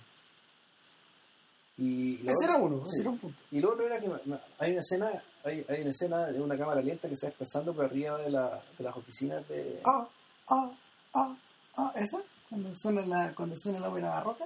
No, es una cuando suena una canción medio tropical, que es un eco directo, digamos, del Watusi de. Hey Leroy, Sí, your mother. sí, Es así, claro. sí. Sí, pues es un eco del Watusi de, Es un eco del Watusi de lo que eso significa. es decir, de Who's That Knocking at My Door. Eh, Exacto, pero ¿y eso por qué no es gratuito? No es autoplagio. El fondo de lo que está diciendo es que hay una energía media juvenil, media parroquial, media familiar, ¿cachai? En este entorno, ¿cachai? Que supuestamente es frío entorno de Guasi, donde no hay amigos, donde no hay valores, donde no hay nada. Eh, es, es relativo. Eso es, es- en parte es cierto, pero no es del todo cierto. Yo creo que el, no sé si el aporte de esta película al debate público, pero sí al menos para mí y para y para mi mirada, la, la mirada distanciada que uno tiene, digamos, respecto de, de los grandes villanos del mundo, que actualmente pero son ellos los grandes villanos del mundo. No sé si... eh, y, el- y las ficciones se están haciendo cargo de ellos gradualmente. Que los verdaderos grandes villanos del mundo, los villanos reales, digamos, son estos gallos. Bueno, esta película lo que te hace es ponerle un poco de car- carne a este villano. Ponerle un poco de carne, ponerle un poco de sangre, ponerle un poco de historia, ponerle, un poco, ponerle, ponerle biografía. ¿cachai? en último término, y una, y una biografía que, y esto también es bien interesante, no es condenatoria, no es apologética, eh, sino que es una, me imagino, de esto no sé, no he leído el libro, que se cuelga de, en el fondo, de la mirada de un tipo que es- escribe el libro para pagar sus deudas, no se sabe si está arrepentido o no, realmente si- si realmente- no queda tan claro si está realmente arrepentido o no a través de la, voz en off que hay en la película. Es que ¿sabéis qué pasa? Yo creo que, yo creo que la yo creo que esta misma historia, la misma anécdota, cae dentro de un género que para los gringos ha llegado a ser súper fecundo. Y a ver, que originalmente se enmarca dentro del mundo de las historias biográficas, pero resulta que no es la biografía en el tono victoriano, como, como todavía sigue existiendo, ¿cachai? O sea, hace unos días salió a la se dio a conocer la, la autobiografía de Morrissey, por ejemplo. Y cuando uno lee la autobiografía de Morrissey, uno lee la autobiografía de una persona que sabe escribir. O sea, Sí. La weá es literaria. Eh, tiene valor literario. Por otro lado, salió la de los Beatles, el primer tomo de una trilogía, y desde mil páginas el primer tomo. O sea, y, y el señor que la escribe es el gallo que ha- es una de las autoridades en el, mundiales del tema. Y va a estar, yo creo, unos 30 años escribiendo. Ya. Más o menos, ya lleva 10. Entonces, eh, sin embargo, estas son biografías en el sentido cabal, a lo Boswell. O sea, es como, a, como a lo Dr. Johnson. Son biografías que te describen a la persona en completo. Sin embargo, el texto de Belfort, por ejemplo, y también pensaba, no sé, hay un montón de otros, hay un montón de otros libros en torno al tema. Entre ellos Tokyo Underworld, un libro que de hecho Scorsese estuvo a punto de hacer película, ¿no? que es la historia de este, es de- es la historia de este de este GI americano, alguna vez te la conté, de un, de, un- de un GI americano que estaba apostado en Tokio, pero que no se fue y que creó una pizzería en, en un sector comercial de Tokio que se transformó con el paso de los años no solo en el centro de las operaciones de la Yakuza, sino que al mismo tiempo en uno de los centros eh, urbanos financieros más demandados del mundo. Entonces, eh, él de alguna manera se transformó en un mafioso, en un millonario y en un restaurantista a la vez. ¿A qué me refiero? Que se, se trata, se trata de historias tan particulares que concentran, que concentran tal cantidad de energía que arde por distintos lados que, que son valiosas como anécdota por lo, por lo especiales o por, Por haber lo- estado en ese lugar. claro, pero al mismo tiempo son valiosas porque, o sea, son, son valiosas porque casi parecen más grandes que la experiencia humana, a veces por casualidad, a veces por, a veces por vocación, ¿cachai? Y uno de los libros al respecto, yo no sé, algún día te, te apuesto que lo van a convertir en película. La chiquilla que fue violada por por Roman Polanski editó su libro también Ah, y contó su historia. Y es una historia que cuando, cuando la gente que se leyó el libro la describe, finalmente es una historia que es harto más compleja que, el- que, el- que los titulares de los tabloides de la época. Y que, es un, y que es un resumen de cómo podía vivir un adolescente en la California de la época, una, una adolescente como la de champú, como la Carrie Fisher de champú. Entonces, el, el libro de Belfort es, es de esa clase de historias. ¿cachai? Pertenece un poco a ese género, o sea, esas historias El de género que en el fondo yo estuve ahí. too real to be true. No sé, yo estuve ahí, es demasiado real para, para ser verdad, no sé. Y, y, y- y- y que tiene, y que poseen ese valor en sí mismo. Ahora, esta es la versión final de esta historia, ¿no? O sea, no es que una versión extendida, digamos, con dos horas, una hora más, con, con las cosas. Porque no todo lo que se cuenta en el libro, naturalmente, que aparece en la película. Exactamente, y hay cosas de, hay cosas de la película que, que las que volaron nomás. Eh, no, Scorsese no hace versiones del director. Esto, es la- esto es lo que va a quedar. Que- Seguramente van a, van a mostrar algunas escenas descartadas en el Blu-ray, pero, pero en el caso de Scorsese nunca son muchas y nunca agregan nada, la verdad. Porque si uno lo observa, hemos, hemos hablado poco del trabajo de los técnicos en esta película, que es brillante. No solo ponte tú Ro- Roy Robertson y la gente que armó la banda sonora, o la misma Thelma Schoonmaker, que, que en el fondo yo creo que yo creo que este es uno de los, una, este es uno de los filmes más complejos que Mm. yo creo que he visto en montaje en los últimos años. Sobre todo en esta secuencia cuando Belfort le escribe el guion. y se van montando distintos Sí. presentes, distintas realidades, se van repitiendo frases, se van completando. Uno dice frases que Sí. completan otros, ¿cachai? Es perfección. Y por otro lado está el detalle de la fotografía de Rodrigo Prieto, que, que es divertido porque de alguna manera eh, Scorsese estaba trabajando 15 años con Robert Richardson, que era un tipo que descubrió Oliver Stone. Y ahora eh, Scorsese está trabajando con Prieto, que Oliver Stone ha, tra- ha estado trabajando con él los últimos 10 años. Claro. Sí, lo heredó de alguna manera. Y no, y la pega de Prieto es fascinante. pues, Las hace todas. O sea, eh, que efectivamente la, fotografía eh, eh, bueno, ahí yo tengo problemas para reducir en palabras el- cómo caracterizar la- las imágenes eh, los colores el- el grano. es una cuestión media se parece un poco a Amores Perros solo que la, la paleta de colores es distinta la, La paleta- sensación de, de la paleta es más gris. claro, la paleta es más gris más azul pero, pero tiene, tiene, tiene, Pero tiene esa cuestión media sudorosa ¿cachai? media, media, media imagen- que ira y tiene imágenes salpicadas de unos colores con- realmente intensos, todos más o menos ligados como a, a Donnie o a la esposa, ¿cachai? Hay momentos que, que son verdaderos flashes de luz. Es distinto, por ejemplo, la fotografía. la escena en el mar Claro, eh, las carreras en el mar hay, hay una, es distinto, por ejemplo, la pega de Richardson, que, que Richardson ilumina, Richardson ilumina de una manera súper expresionista. No con esos flashes de luz que de repente aparecen, Mm. esos gases que aparecen de ninguna parte, ¿cachai?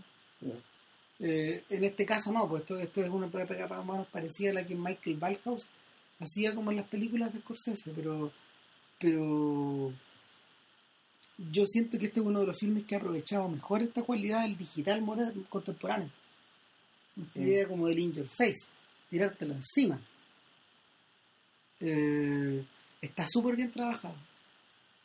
Nada, no sé, como para terminar me gustaría decir que en realidad hace mucho tiempo, probablemente desde inteligencia artificial, que ya no tenía la sensación de estar viendo algo que me, da, me transmitía la impresión de ser un clásico.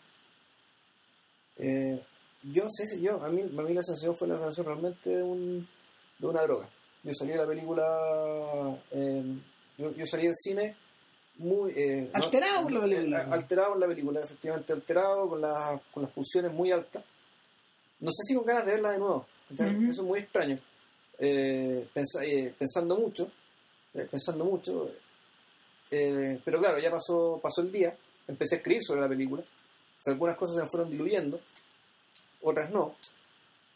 Pero la, la sensación que tengo es que la, la película, esta es la, en este en lo que tiene que ver con la capacidad de la película de envolverte y de meterte de meterte en tu, de, de su propia lógica, y esta película es la, es la más lograda que ha hecho, que ha hecho este sujeto. En la vida.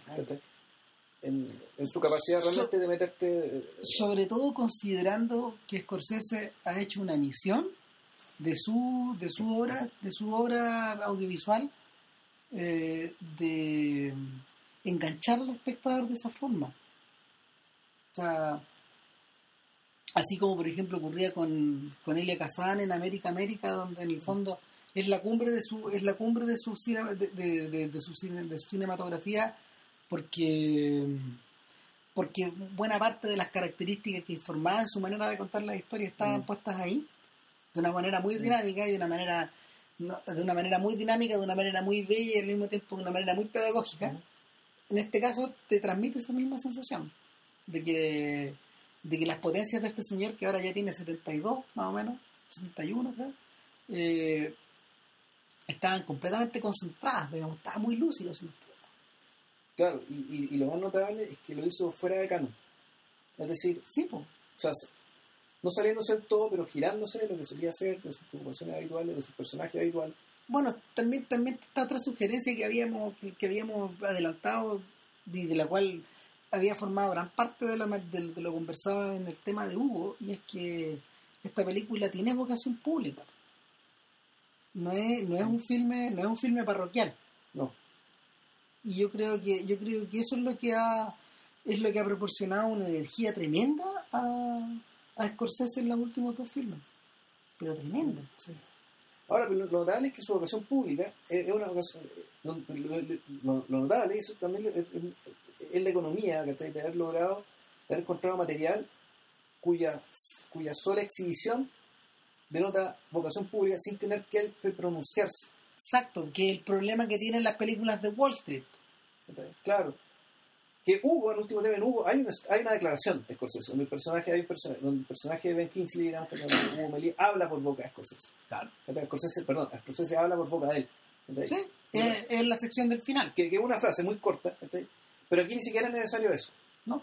Aquí el, el tipo, el tipo con limitarse a mostrar, en traducir audiovisual lo que el libro cuenta, eso ya, ya, ya te dejó la escoba ¿cachai? a nivel de debate público sobre el, el tema naturalmente de Wall Street, pero también está dejando, dejó, también tú decías que dejó la escoba a nivel de, bueno, lo va a dejar De la industria misma. la industria misma.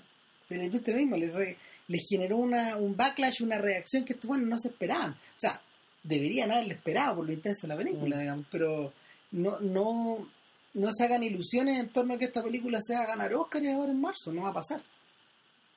No va a pasar porque precisamente... Y tampoco, No, sí, probablemente sí. Pero, pero, pero, pero Oscar no. no, Oscar no, no, es demasiado complicado, es demasiado complejo. La- tendrían que tendrían que suceder, suceder demasiadas cosas, digamos, pero la punta está demasiado metida. Eh, eh, el problema que, o sea, la, la ventaja que Scorsese tiene ahora es que ya tiene el Oscar. Claro. O sea, es que es el tema. Desde que se ganó el Oscar, lo único que ha hecho ha sido hablar en serio. Ese es el punto. ¿cachai? Que la primera película le salió mal, pero lo intentó. Yo se lo rescato. La, la película fracasa, pero fracasa desde su propia expectativa. De su- de- de- la película se cae desde una altura que ella misma armó. La película, puta, la primera hora construye algo muy notable y ahí se va, se va a pique. Pero parte de ese, puta, la caída es lamentable. ¿cachai? Pero bueno, en parte de ello también aquí la misma película se le alcanzó a elevarse bastante. Claro. Eh, con Hugo, bueno, Hugo ni hablar, digamos, ¿cachai? Y, esta otra película, claro, claramente si este tipo ya está, está con holgura, está con soltura, con la soltura que, él- que le ha hecho el Oscar. Para mí lo interesante sería que si se gana el Oscar es precisamente porque estamos en un cambio de ciclo. ¿cachai? Eso quiere decir que lo que antes no era aceptable ya es aceptable. Y que y que son este tipo de cosas las que le marcan hito en términos de que ya las sensibilidades están cambiando. ¿cachai? Claro. Que se está produciendo algún tipo de cambio en el sentido común. ¿cachai? Finalmente, finalmente este es Scorsese poniéndose a la altura van, de la de, de los intereses y, la, y las motivaciones de gente como Fincher. Sí, o, o, o más complicado. O, o, o es el tipo que ya por el hecho de volverse viejo. Eh, también adquiere cierta honestidad y cierta limpieza para mirar las cosas y decir las cosas, que también tiene una tiene un correlato patológico, es decir, efectivamente los viejos pierden el pudor, o sea, en algún momento pierden el pudor y pierden el tino. De repente hay gente mayor que empieza a decir weas muy desalinadas, como si no tuvieran filtro. ¿cachai? ¿Por qué? Porque puta, por una cuestión de generación neuronal. ¿cachai? Eh, no sé, estaba pensando eh, puta, cómo un señor tan venerable como Michael Powell ¿cachai? hizo Living Stone por ejemplo. o hizo Age of Consent. O sea, gente que ya consagrada, habiendo tenido todo, siendo glorias nacionales, ¿cachai? Arriesgan su prestigio, lo arriesgan todo, ¿cachai? metiéndose con temas complicadísimos. Porque mal que mal, eh, Age of Consent weón, se metió con la pedofilia y el estupro, weón. ¿cachai? Y lo defendió, ¿cachai? Dadas las circunstancias, digamos. Es un poquito, es un, es un- un poco el problema que tiene Nabokov, de hecho. A Nabokov le pasa eso, de, al- de alguna manera. Bueno, siempre fue un chucho su madre también. Sí, no, claro, claro que lo fue, pero resulta que en el momento, eh, eh, el weón comprende que en el momento de pisar el acelerador lo pisa hasta el fondo. Entonces, sí. Ahora, el punto está en que también es importante, eh, también interesante para mí, ver- ver- o este- la película esta, la que hizo Sidney Lumet, la del diablo, que sepa del diablo. Claro, que quiera también, sepa que está también bueno. posee esas características también. dice Desparpajo, o, o piensa, piensa en buena parte de los filmes de Altman, del, de la última, Mm. del, del último periodo. Ya. ¿cachai? O sea, la, mm, no es casualidad de que Altman haya, haya querido volver sobre Tanner hacia el final de su vida ya, para hacer Tanner on Tanner, que, que, que es, es bien breve, pero es bien desquiciado. O sea, precisamente porque ya no hay nada que salvar en este mundo de vergüenza, porque esto es político, ¿cachai? Es la cara. La. O claro, porque Kubrick termina siendo Joaquín encerrado, Claro. sabiendo que, que ahí se iba, ¿cachai? Y que de hecho la última palabra que de, la última palabra que se pronuncia en una película de Let's fuck. Let's fuck, ¿cachai? Ah, Sí. Entonces tú decís, bueno, puta, a lo mejor Scorsese ya está en esta. Ah, bien posible. Y, y bueno, qué bueno que se haya ganado el Oscar por esa película de mierda que es Los Infiltrados, ¿cachai? Sí, Porque, para puta, quedar liberado para hacer esta otra cosa. como le pasó a los Cohen, ¿cachai? Ganaron el Oscar con esa mierda, digamos, de Sin lugar para los débiles, Sí. y resulta que ahora están haciendo joyas. Una tras otra. Mm. Sí. Nada, Así po, que sirve de algo, sirve de algo ganarse, de algo ganarse el Oscar, fíjate. despresionar. Mm. Bueno, creo que batimos el récord ahora. Sí, pero bueno. Mm. Pero lo sabíamos ¿no? Sí. Eh, vayan a ver. Vayan y si les gusta, repítansela. Vayan con tiempo, ojo, porque la película es tan larga que no tiene previews. Dan un pura, una pura hueá nomás. Ah, Casi nada. Preview, o sea, eh, trailer, yo vi como tres trailers. Ya, no, no, no, yo, yo vi uno nomás. A lo mejor llegaste tarde, por No, no, no, no, si estaba de antes, ¿no? Pero, pero la- la- en el Costanera, por ejemplo, las funciones son muy apretadas. Están tratando de meter una más, entonces. No. Eso. Bueno, Nada, pues, la- disfrútenla. la próxima semana o la próxima quincena, no sabemos. Ahí va Lorenz de Arabia y, y bueno, eso, que esté muy bien. Chao. Chao, chao.